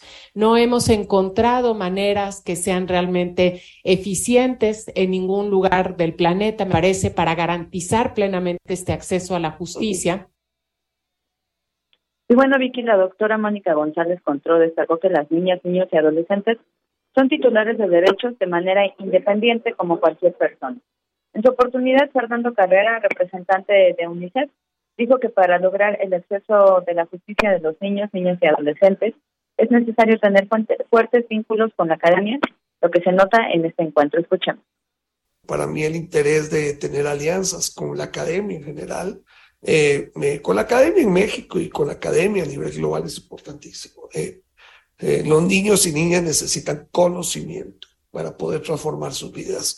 Conocimiento técnico especializado, conocimiento técnico en muchas áreas del conocimiento diferentes y bueno, el hecho que tengamos acuerdos con la academia es porque precisamente los niños y niños necesitan ese conocimiento técnico avanzado para continuar eh, garantizando sus derechos. Y bueno, Vicky, los académicos eh, coincidieron que llegar al acceso a la justicia para los niñas, las niñas, los niños y los adolescentes es un camino muy largo debido a que primero habría que notar cuáles son las condiciones de vida en las que se están desarrollando los infantes. Esta es mi información. Muchas gracias, Dulce. Buenas tardes. Gracias a ti. Muy buenas tardes. Relatamos al mundo. Relatamos al mundo. Y ahora nos vamos con las noticias internacionales con Radio Francia Internacional. Prisma RU. Relatamos al mundo.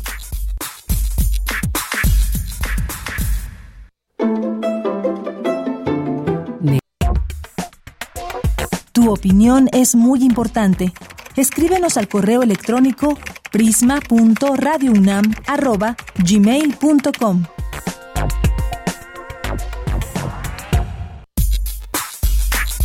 Prisma RU.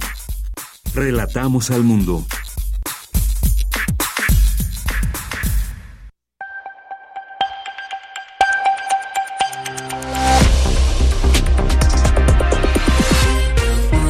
Bienvenidos al flash informativo de Radio Francia Internacional. Hoy es viernes 20 de octubre, 4 de la tarde en París. En los controles técnicos nos acompaña Pilar Pérez. Vamos ya con lo más importante de la jornada. Danae Rivadeneira. La ayuda humanitaria debe entrar cuanto antes a Gaza, dice Antonio Guterres, jefe de las Naciones Unidas desde el paso de Rafah, en Egipto. 4.100 muertos han dejado los incesantes bombardeos sobre la franja de Gaza en respuesta al ataque del grupo islamista Hamas. Actualmente hay más de un millón de desplazados palestinos que esperan la ayuda humanitaria en el sur del enclave. Declaraciones al respecto de Guterres. So these trucks are not just trucks. Estos camiones no son solo camiones, son un salvavidas, son la diferencia entre la vida y la muerte para tanta gente en Gaza. Y verlos atascados me hace ser muy claro. Lo que necesitamos es hacer que se muevan, hacer que se muevan al otro lado de este muro, hacer que se muevan lo más rápido posible y el mayor número posible.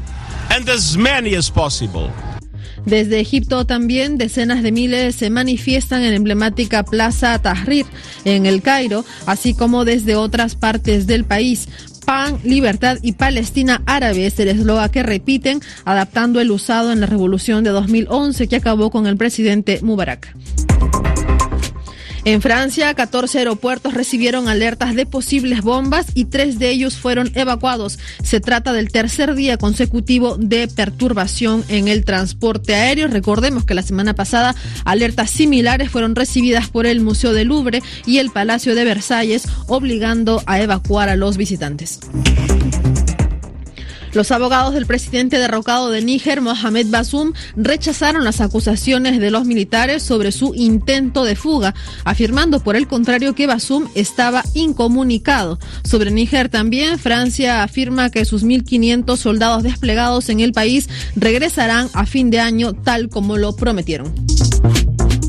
El Tribunal Federal Suizo anuló la condena del exdirector de la Policía de Guatemala, Erwin Sperisen, una condena de 15 años de cárcel por complicidad en el asesinato de prisioneros. Sperisen, que siempre clamó su inocencia, fue detenido en Ginebra en 2012 y en 2018 fue condenado a 15 años de prisión. Un tribunal ruso decidió mantener detenida durante tres días más a la periodista ruso-estadounidense arrestada la semana pasada.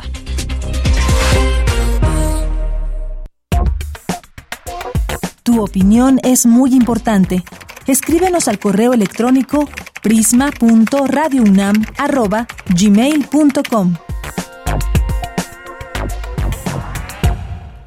Dos de la tarde con 23 minutos y bueno, ahora doy la bienvenida que ya se encuentra en la línea el doctor Manuel Suárez Lastra, director del Instituto de Geografía, quien nos va a platicar, nos va a dar detalles sobre el Festival Geopolis, evento de divulgación de la ciencia que realiza esta entidad que él, él pues dirige. ¿Qué tal, doctor Manuel Suárez? Bienvenido a Prisma RU.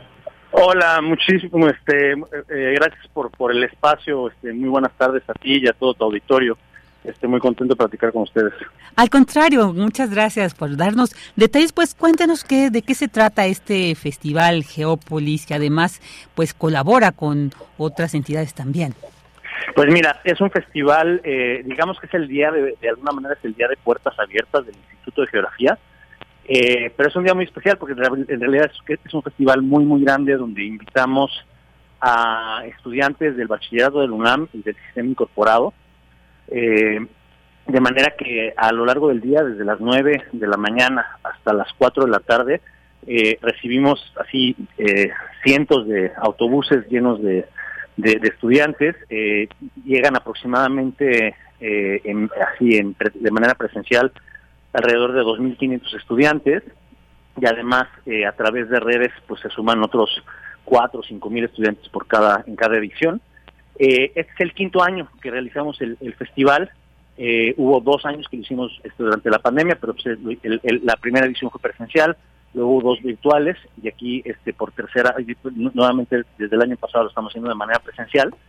y a lo largo del día lo que hacemos es mostrar qué es la geografía, para qué sirve la geografía y en el caso, y de alguna manera les mostramos a los chicos eh, qué, es lo que pueden esperar eh, de, si deciden estudiar geografía, eh, a qué se pueden dedicar, qué pueden hacer, qué tipo de problemas pueden resolver, en qué podrían trabajar, ¿no? Entonces, de esta manera, pues lo hacemos a través de charlas, de conversatorios, de talleres, de juegos, de exposiciones, y lo combinamos todo también con una parte cultural, ¿no? De manera que eh, cada estudiante que va al festival va a una visita guiada, a una a un taller, a una charla y a una actividad este, cultural.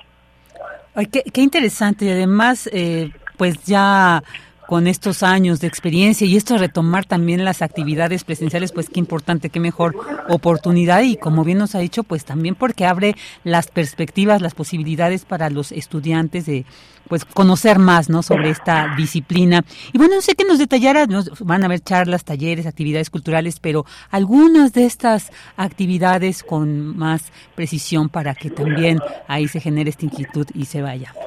Pues mira, de hecho lo que hacemos, o sea, precisamente pues la geografía es una disciplina que tiene muchas vertientes, ¿no?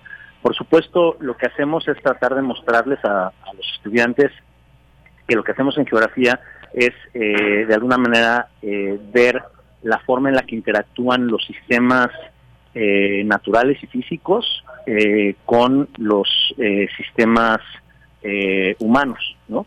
Y cómo de esta manera afecta, o sea, se, afecta el espacio y eso afecta nuevamente a las actividades humanas. Eh, pero por supuesto hay muchísima, muchísimos enfoques, ¿no? Hay, enfoques que son más hacia la parte de riesgos, hay otros más hacia enfoques hacia partes urbanas, cuestiones de transporte, algunas cuestiones que tienen que ver con costas, es decir, tenemos una variedad de tópicos y de líneas de investigación y de formas eh, de hacer geografía que eh, hace, y lo que queremos hacer es despertar vocaciones. Entonces, hay una gran variedad este, de formas en las que se los mostramos, porque precisamente lo que le damos es la libertad a nuestros académicos de ellos armar sus actividades, ¿no? Entonces hay eh, académicos que se sienten mucho más cómodos eh, haciendo charlas, ¿no? Con estudiantes. Hay otros que se avientan y hacen este eh, juegos, ¿no? Por ejemplo, eh, donde hay, hay, una investigadora que se dedica a cuestiones de migración y pues tiene este mapota, ¿no? Donde hay como una especie de juego de como de turista este mundial, digamos, donde vas tomando decisiones de migración y entonces te van pasando diferentes cosas, pero los chicos se dan cuenta de cuáles son todos los obstáculos que este se que se presenta hacia los migrantes en sus recorridos y cómo la geografía lo analiza y cómo y, cómo propone soluciones, ¿no? Eh, eh, hay, hay eh, te decía, hay otros que son como más talleres, ¿no? Entonces, por ejemplo, tenemos un proyecto muy importante de geoparques, eh, y ahí tenemos talleres que van desde cosas que tienen que ver con pintura, con los diferentes colores de la tierra del, del, geoparque en el que nosotros somos asesores académicos eh, y hay y en cambio hay otros talleres que son mucho más este, académicos no por ejemplo el uso de estereoscopios para para ver imágenes en tercera dimensión no y poder este ver las formas del relieve y, y, analizar los escurrimientos, entonces la implicación que, las implicaciones que eso tiene sobre riesgos, por ejemplo. ¿no? Entonces hay una gran variedad de formas de hacerlo eh, y precisamente lo que, y, creemos que también cada persona eh, agarra justo por la, por la geografía de diferentes formas. Entonces creo que esta idea de mostrarlo de muy diversas maneras eh, nos da un impacto mayor y una probabilidad mayor de que los chavos que tienen ahí el gusanito de estudiar geografía encuentren eh, realmente qué es la vocación que tienen. Qué interesante, qué interesante. Además también veían el programa va a haber música también. Entonces ahí eh, pues habrá de todo, de todas esta, estas cuestiones, temas muy diversos como los que nos ha detallado. Va a iniciar a las nueve y media, ¿verdad? A las nueve y media, sí, nos inaugura, este, nuestro señor rector, lo cual nos tiene muy emocionados. Eh, y, y, de ahí hasta las cuatro y media de la tarde vamos a estar este, eh, de fiesta. Muy bien, ¿el programa dónde se puede consultar para quienes estén? En, en la página del Instituto de Geografía, que es eh, geografía.unam.mx, eh, pero también eh, lo pueden ver en nuestras redes sociales, en, tanto en Facebook si buscan Instituto de Geografía o en Instagram si también si buscan Instituto de Geografía, ahí pueden este, ver el, el programa de todo de, de, de todo Geopolis. Y por supuesto se puede seguir por redes sociales. Perfecto, pues ahí está esta invitación para asistir al Festival Geópolis, evento que realiza el Instituto de Geografía en colaboración con los Encuentros de Ciencias, Artes y Humanidades de la Coordinación de la Investigación Científica, que se va a llevar a cabo pues este lunes 23 de octubre. Y el, el doctor Manuel Suárez ya nos dio detalles y bueno, pues algo que quiera agregar, doctor. Pues simplemente agradecerte por el espacio nuevamente, saludar a todo tu auditorio decirles que los esperamos con muchísimo gusto este lunes, ya sea en, en el Instituto de Geografía de manera presencial o a través de nuestras redes y que, eh, bueno, pues esperamos de con este festival mostrar un poquito de lo que hacemos en el Instituto de Geografía y lo que la geografía es capaz de hacer por este por, por, por la por la sociedad. Así es, así es. Pues muchísimas gracias. Ahí está esta invitación. Mandamos un fuerte abrazo. Muchísimas gracias. Hasta pronto. Prisma RU. Relatamos al mundo. Écfrasis. Trazos auditivos para disfrutar un Octavio Moctezuma.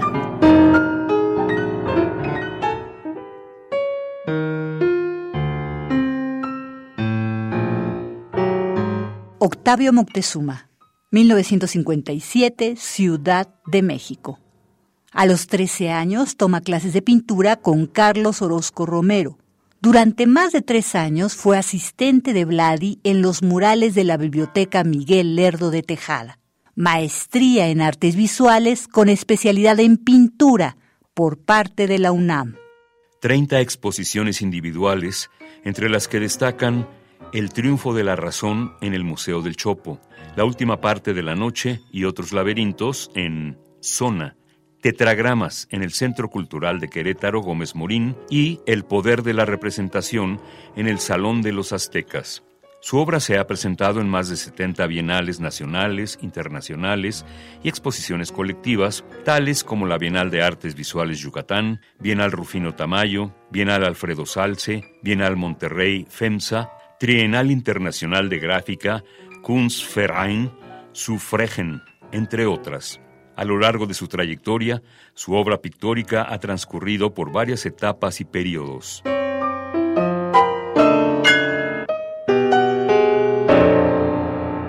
El tamal cromodinámico.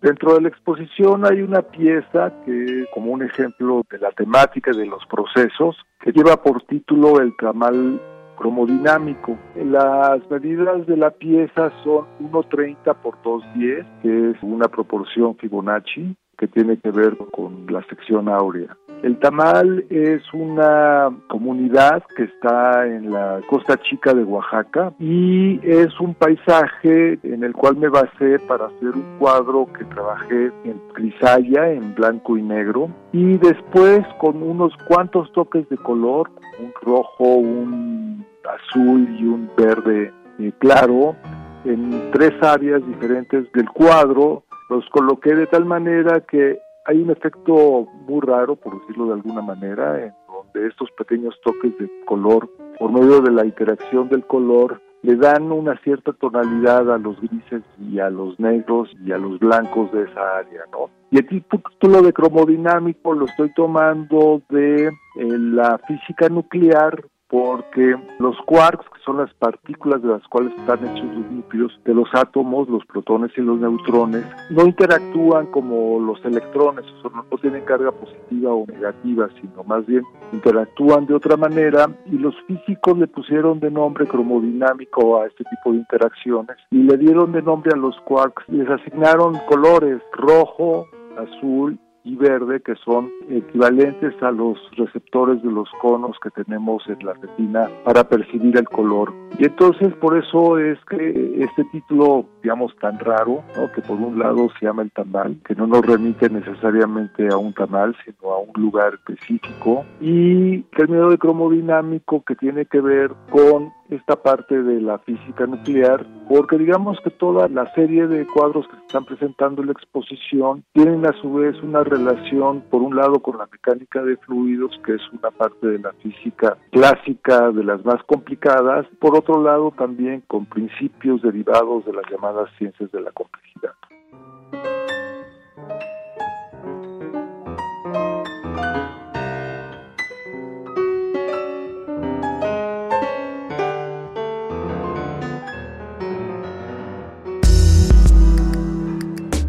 Colaboradores RU. Análisis. Con Javier Contreras. Dos de la tarde con 35 minutos y doy la bienvenida a Javier Contreras. ¿Qué tal Javier? Buenas tardes, un gusto saludarte. Hola, ¿qué tal, Vicky? Muy buena tarde para ti, para todo nuestro amable auditorio en Prisma RU. Terminamos la semana y con ello termina lo que para algunas personas suena como una especie de abuso y para otros nos parece el desconocimiento de la distinción de la división de poderes. Con eso me refiero a la aprobación de la ley de ingresos para el próximo año, que forma parte del paquete económico de la Federación, enviado ya por el presidente de la República y donde se contempla ese tema controversial de la eliminación de los fideicomisos para el Poder Judicial de la Federación. Hemos visto a lo largo de la administración del presidente López Obrador que hay un problema serio eh, respecto de los fideicomisos y hay que decirlo fuerte y claro, parcialmente tienen razón en tanto que los fideicomisos se trata de un mecanismo que puede ser perfectamente oscuro para conservar ciertos dineros o para separar cierto dinero de los presupuestos e ir haciendo una suerte de guardadito. Entonces, lo malo en realidad no sería hacer este guardado, me parece perfectamente viable que las instituciones ahorren y que puedan reocupar esos recursos eventualmente más allá de las vicisitudes del presupuesto o que se podría y es ahí donde veo la parte negativa. Me parece que este eh, intento, esta eh, iniciativa que se impulsó para recortar los fideicomisos del Poder Judicial atentan más bien contra la independencia judicial y el cómo se usan esos recursos, eh, que en realidad se trate de combatir la corrupción, que es bastante también en aquel Poder Judicial. La parte más complicada de esto sería preguntarnos, bueno, maravilloso, desaparecen los fideicomisos que estaban este, eh, destinados para el Poder Judicial y que el propio Poder Judicial había pues ahorrado, digamos la pregunta es ahora, eh, ¿en qué se va a ocupar este dinero? Ese dinero de los fideicomisos se va a ir para programas de bienestar, se va a ir para los militares. Eso me parecería no solamente decadente y alarmante, sino verdaderamente preocupante, porque estaríamos eh, atentando respecto de uno de los poderes para fortalecer una vez más los brazos armados de la institución del Estado mexicano. Con ello, valdría la pena que reflexionemos cómo queremos nosotros llevar a cabo nuestra organización jurídico-política. Si esto es viable realmente para la independencia judicial y para poder tener instituciones más claras, transparentes, o se trata de una agenda política que avanza solamente los intereses del cuerpo militar. Claro, y bueno, pues también por eso estas manifestaciones, ¿no? Y eh, que se están llevando a cabo por los trabajadores. Y bueno, ahora también este tema que nos queremos saber qué opina sobre la salida de Alejandro Encinas de la Subsecretaría de Derechos Humanos, esta llegada al equipo de Claudia Sheinbaum, ¿no? Se integra, renuncia en, de la subsecretaría para integrarse con Claudia. ¿Qué opinas? Sobre este movimiento. Así es, querida Vicky, se trata también de un asunto muy importante y complicado, en tanto la salida, me parece a mí, de uno de los miembros más valiosos del equipo del presidente López Obrador. Alejandro Encina Rodríguez, ex subsecretario de Derechos Humanos, Migración y Población, me parece no solamente de los hombres más eficaces y exitosos en tantos administración dentro del equipo de López Obrador, sino que se trató también de la persona que estuvo codo a codo, hombro a hombro con las víctimas a lo largo de este sexenio y dialogando también en su momento, teniendo enfrentamientos con los militares para poder acceder a la información suficiente y necesaria para traer verdad a los deudos de las grandes tragedias históricas en este país, empezando por Ayotzinapa, por supuesto, incluso recordando los esfuerzos de las comisiones de la verdad, tanto para los eh, crímenes del pasado como para el propio eh, Ayotzinapa y otras varias iniciativas en materia de derechos humanos. Creo que Claudia Sheinbaum gana un estupendo colaborador porque también se trata de un buen estratega electoral y alguien que seguramente le traerá réditos al equipo de Claudia Sheinbaum, pero me parece de verdad que el gobierno de México pierde a uno de sus mejores colaboradores en un momento donde más le hace falta, que es el cierre de la administración, los resultados definitivos y finales que están entregando el presidente López Obrador al cierre de su sexenio. La mejor de las suertes para Alejandro Encinas, que sea lo mejor para el equipo de Claudia Sheinbaum, para el futuro electoral de nuestro país y también un abrazo solidario a las víctimas que no pierden un aliado necesariamente, pero tal vez sí un apoyo en las entrañas de este monstruo llamado Secretaría de Gobernación. Así es, sí, pues eh, lamentablemente se quedan ahí sin resolver muchos asuntos realmente muy de suma importancia en el ámbito de la justicia, ¿no? Pero bueno, pues como bien dices, ahí a, ver qué, a ver qué sigue pasando. Y bueno, sobre este también, este tema, el conflicto en Gaza, el veto de Estados Unidos en el Consejo de Seguridad de la ONU, ¿qué nos puedes decir, Javier? Es un asunto también muy inquietante, complicado, importante, sobre todo cuando nosotros nos planteamos la idea de que la, los asuntos humanitarios no deberían ser siquiera discutidos en ninguna suerte de parlamento o consejo, en este caso el Consejo de Seguridad de la ONU. Fue trágico que Estados Unidos, la representación diplomática de Estados Unidos, votara en contra y en consecuencia petara el acuerdo que involucraba una expresión por parte de Naciones Unidas y apoyo humanitario para suspender el fuego en Gaza y poder rescatar a las víctimas, a los civiles, a las personas que no forman parte del conflicto armado. Esto no solamente es insensible, sino que muestra también la calidad ética y humana de ojo, no necesariamente la embajadora que tomó el voto en contra, sino de la administración de Joe Biden. Con esto no quiero expresar apoyo a los republicanos que me parecen igualmente deleznables. Creo que es importante tener presente que la agenda neocolonialista que avanza Estados Unidos es trágica en muchas medidas y ojo, con esto tampoco quiero suscribir un discurso eh, eh, anti-israelita, por decirlo de alguna suerte, y esto es también hablar acerca de la comunidad judía. Hay que tener mucho cuidado en estas distinciones, puesto de lo que hablamos es de la administración inhumana de ambas partes del conflicto armado, tanto pensando en Benjamín Netanyahu como en la falta de accionar en su momento por parte del gobierno palestino, que hay que dejar muy claro algo. No es el gobierno palestino el que llevó a cabo los ataques, sino una organización presumiblemente terrorista llamado Hamas. Entonces, evitando estas eh, confusiones, se debe tener muy claro que tampoco es culpa del gobierno palestino y que se tendría que pensar muy detenidamente en cómo promover esas acciones de apoyo humanitario para salvar a las personas que auténticamente sufren. No las agendas de política exterior, no las agendas neocolonialistas, sino las personas que están sufriendo, que mueren en medio de las balas en el conflicto armado sin sentido alguno. Así es, es algo muy importante esto que me señala, siempre hay que distinguir, eh, son los gobiernos, ¿no? Quienes finalmente deciden estas situaciones y bueno, lamentablemente siempre las víctimas son la, la, población civil y bueno, pues como estamos viendo ahí, ¿no? En la franja de Gaza, hemos visto escenas de verdad que pues no no no hay palabras, no hay palabras para expresar lo que en estas en estos tiempos seguimos viviendo, seguimos viendo que, que pasa. Pues Javier, muchas gracias por esta importante, interesante reflexión sobre estos temas. ¿Algo que quieras agregar? Nada más, querida Victoria, al contrario, como siempre agradezco el espacio y a todos nuestros amables radioescuchas, cuídense mucho, que tengan un estupendo fin de semana. Igualmente para ti, Javier, un buen fin de semana. Melomanía RU con Dulce Wet.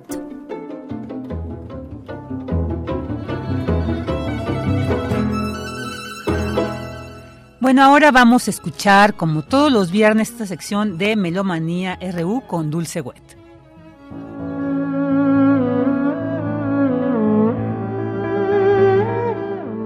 Muy buenas tardes, muy buen provecho, muy buen viaje.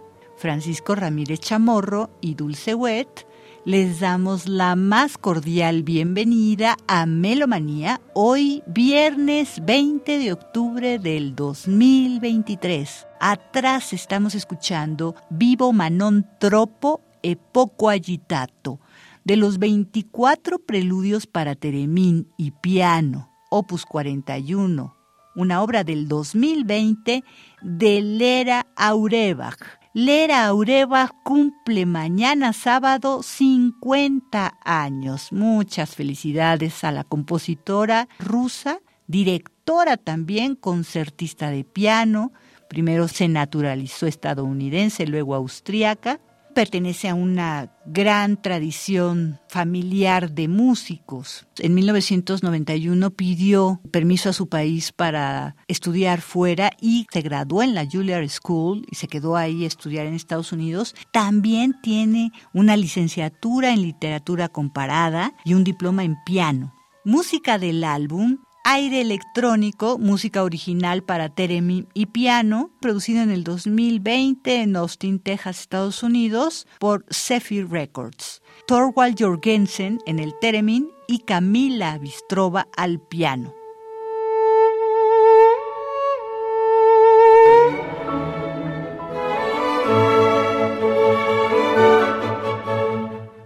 En este quinto concierto de la tercera temporada de 2023 de la OFUNAM tendremos al director huésped Yehuda Gilad y también el concierto para clarinete en la mayor, que es el 622, con Anneli van Baue en el clarinete de Baceto. Y en la segunda parte, la Sinfonía número 4 en la mayor de Félix Mendelssohn. Hello, Radio UNAM. This is Annelien van Bauer, clarinetist. Hola Radio UNAM, están con Annelie von Baue, clarinetista de Bélgica. Estoy realmente muy emocionada y ansiosa por interpretar el concierto para clarinete de Mozart en un clarinete divaceto real con la Orquesta Filarmónica de la UNAM. Los conciertos serán mañana por la noche y al día siguiente, el domingo, a la hora del lunch, bajo la dirección del maestro Yehudi Gilad. Yo quisiera ciertamente invitar a todos ustedes a escucharlo, porque oír el clarinete di bassetto no es algo que hagamos con regularidad. Es un instrumento muy especial y Mozart lo pensó para este concierto. Es mucho más profundo y tiene más notas bajas. Él logra en este concierto sonidos mucho más cristalinos, claros, refrescantes. En verdad quisiera compartir este concierto con todos ustedes.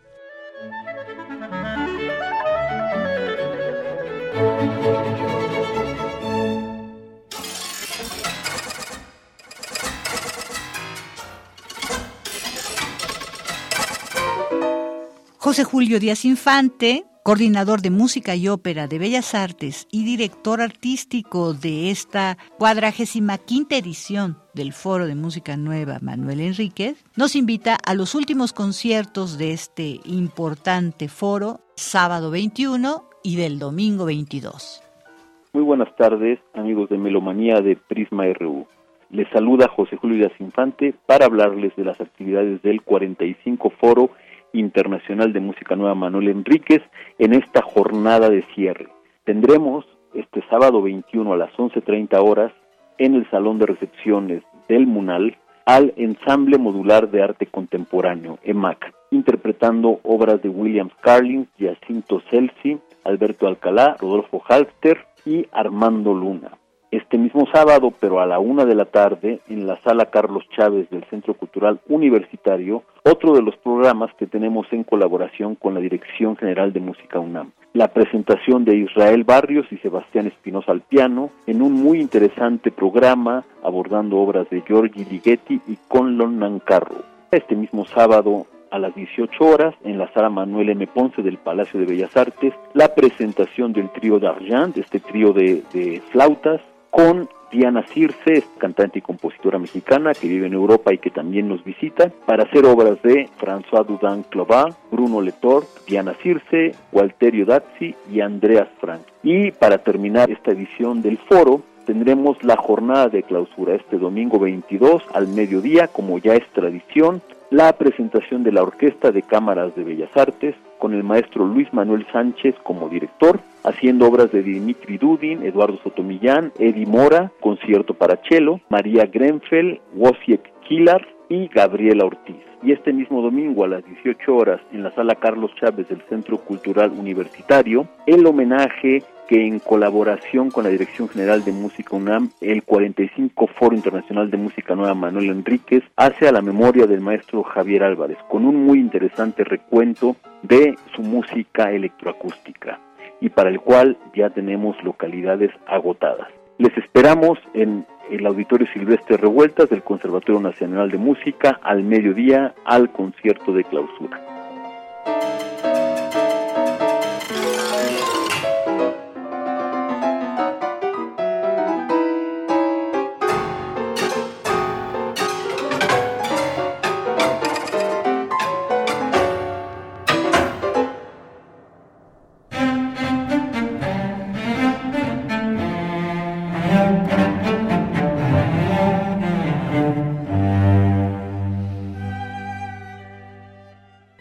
El 22 de octubre, este próximo domingo, se cumplen 50 años sin Pau Casals, director, compositor y chelista español. Él nació en el Vendrell en 1876 y falleció en San Juan de Puerto Rico en 1973. Uno de los músicos más influyentes del siglo XX, violonchelista, director de orquesta, compositor, humanista, hace una gran carrera solística. Con el estallido de la Primera Guerra Mundial, se traslada a Nueva York y ahí consolida su carrera como uno de los mejores violonchelistas del momento.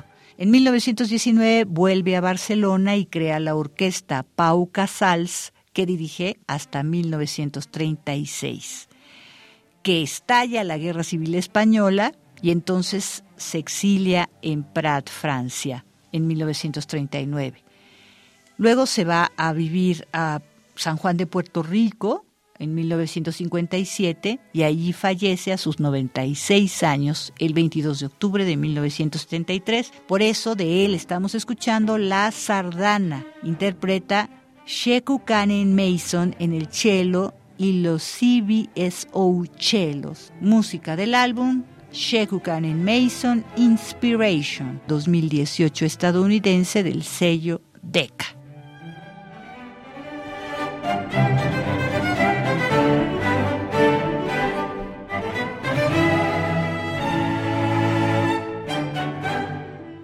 Y hasta aquí Melomanía de hoy viernes 20 de octubre del 2023. Francisco Ramírez Chamorro y Dulce Wet agradecemos enormemente su atención y sintonía y les invitamos a escuchar música en vivo en toda esta distinta paleta de expresiones musicales. Nos escuchamos muy pronto. Hasta la próxima.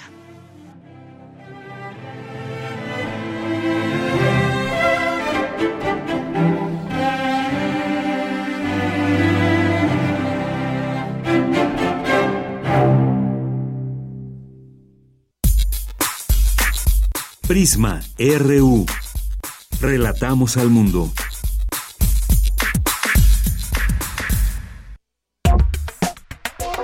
Tu opinión es muy importante. Escríbenos al correo electrónico prisma.radiounam@gmail.com.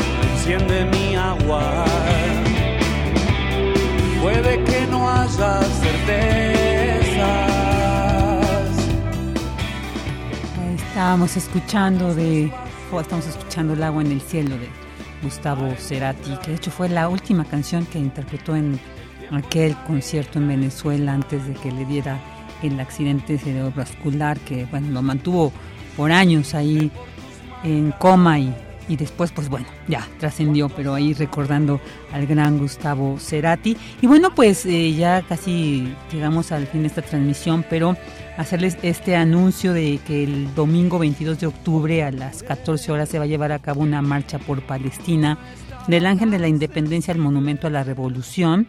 Y bueno, las consignas que enmarcan esta, esta movilización es el reconocimiento al Estado palestino, respeto al derecho internacional humanitario, fin del apartheid en Palestina y fin a la ocupación del territorio palestino. Así que va a ser este domingo por quienes quieran asistir. Y bueno, pues queremos agradecer que nos hayan acompañado aquí durante estas dos horas en Prisma RU. Llevamos ahí temas pues muy interesantes como siempre. Ya el lunes de Yanira Morán regresará a estos micrófonos y, y bueno, pero pues mientras tanto les agradecemos que nos hayan pues ahí acompañado aquí con esta información y agradecer también en la producción estuvo Marco Lubián, en la asistencia de producción Denis Licea, en los controles Jesús Silva y Arturo González, en la continuidad Enrique Pacheco y en redes Iván Martínez, también en el área de información Cristina Godínez, Daniel Olivares, Abraham Menchaca, Cindy Pérez Ramírez, Dulce García. Y bueno, pues yo soy Virginia Sánchez, le quiero agradecer pues el que nos, nos escuche y invitarles para que estén con nosotros el próximo lunes aquí con más información desde Prisma RU aquí en Radio UNAM desde Adolfo Prieto 133 Colina del Valle. Rara vez decimos, ¿verdad?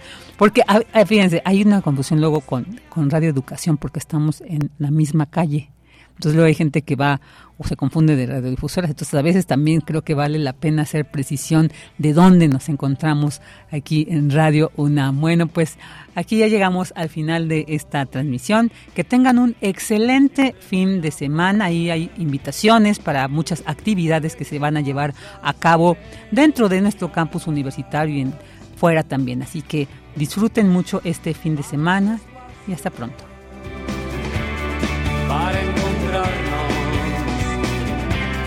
Tiempo es arena en mis manos. Sé por tus marcas cuando has amado más de lo que prometiste.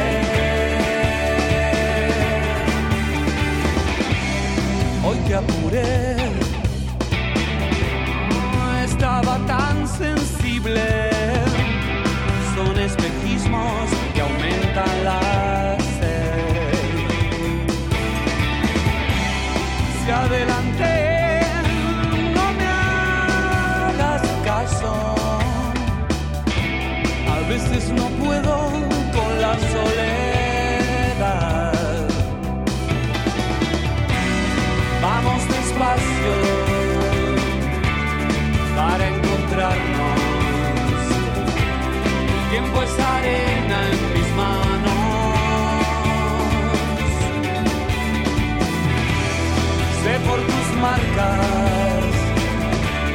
Cuánto has dejado para olvidar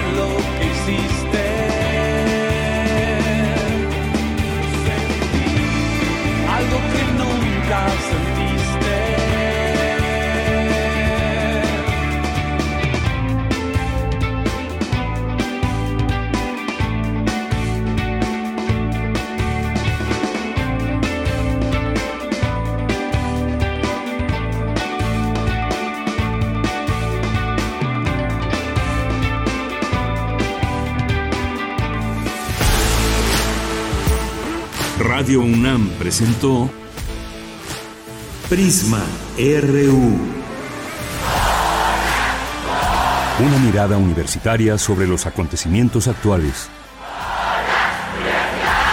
Prisma RU. Relatamos al mundo.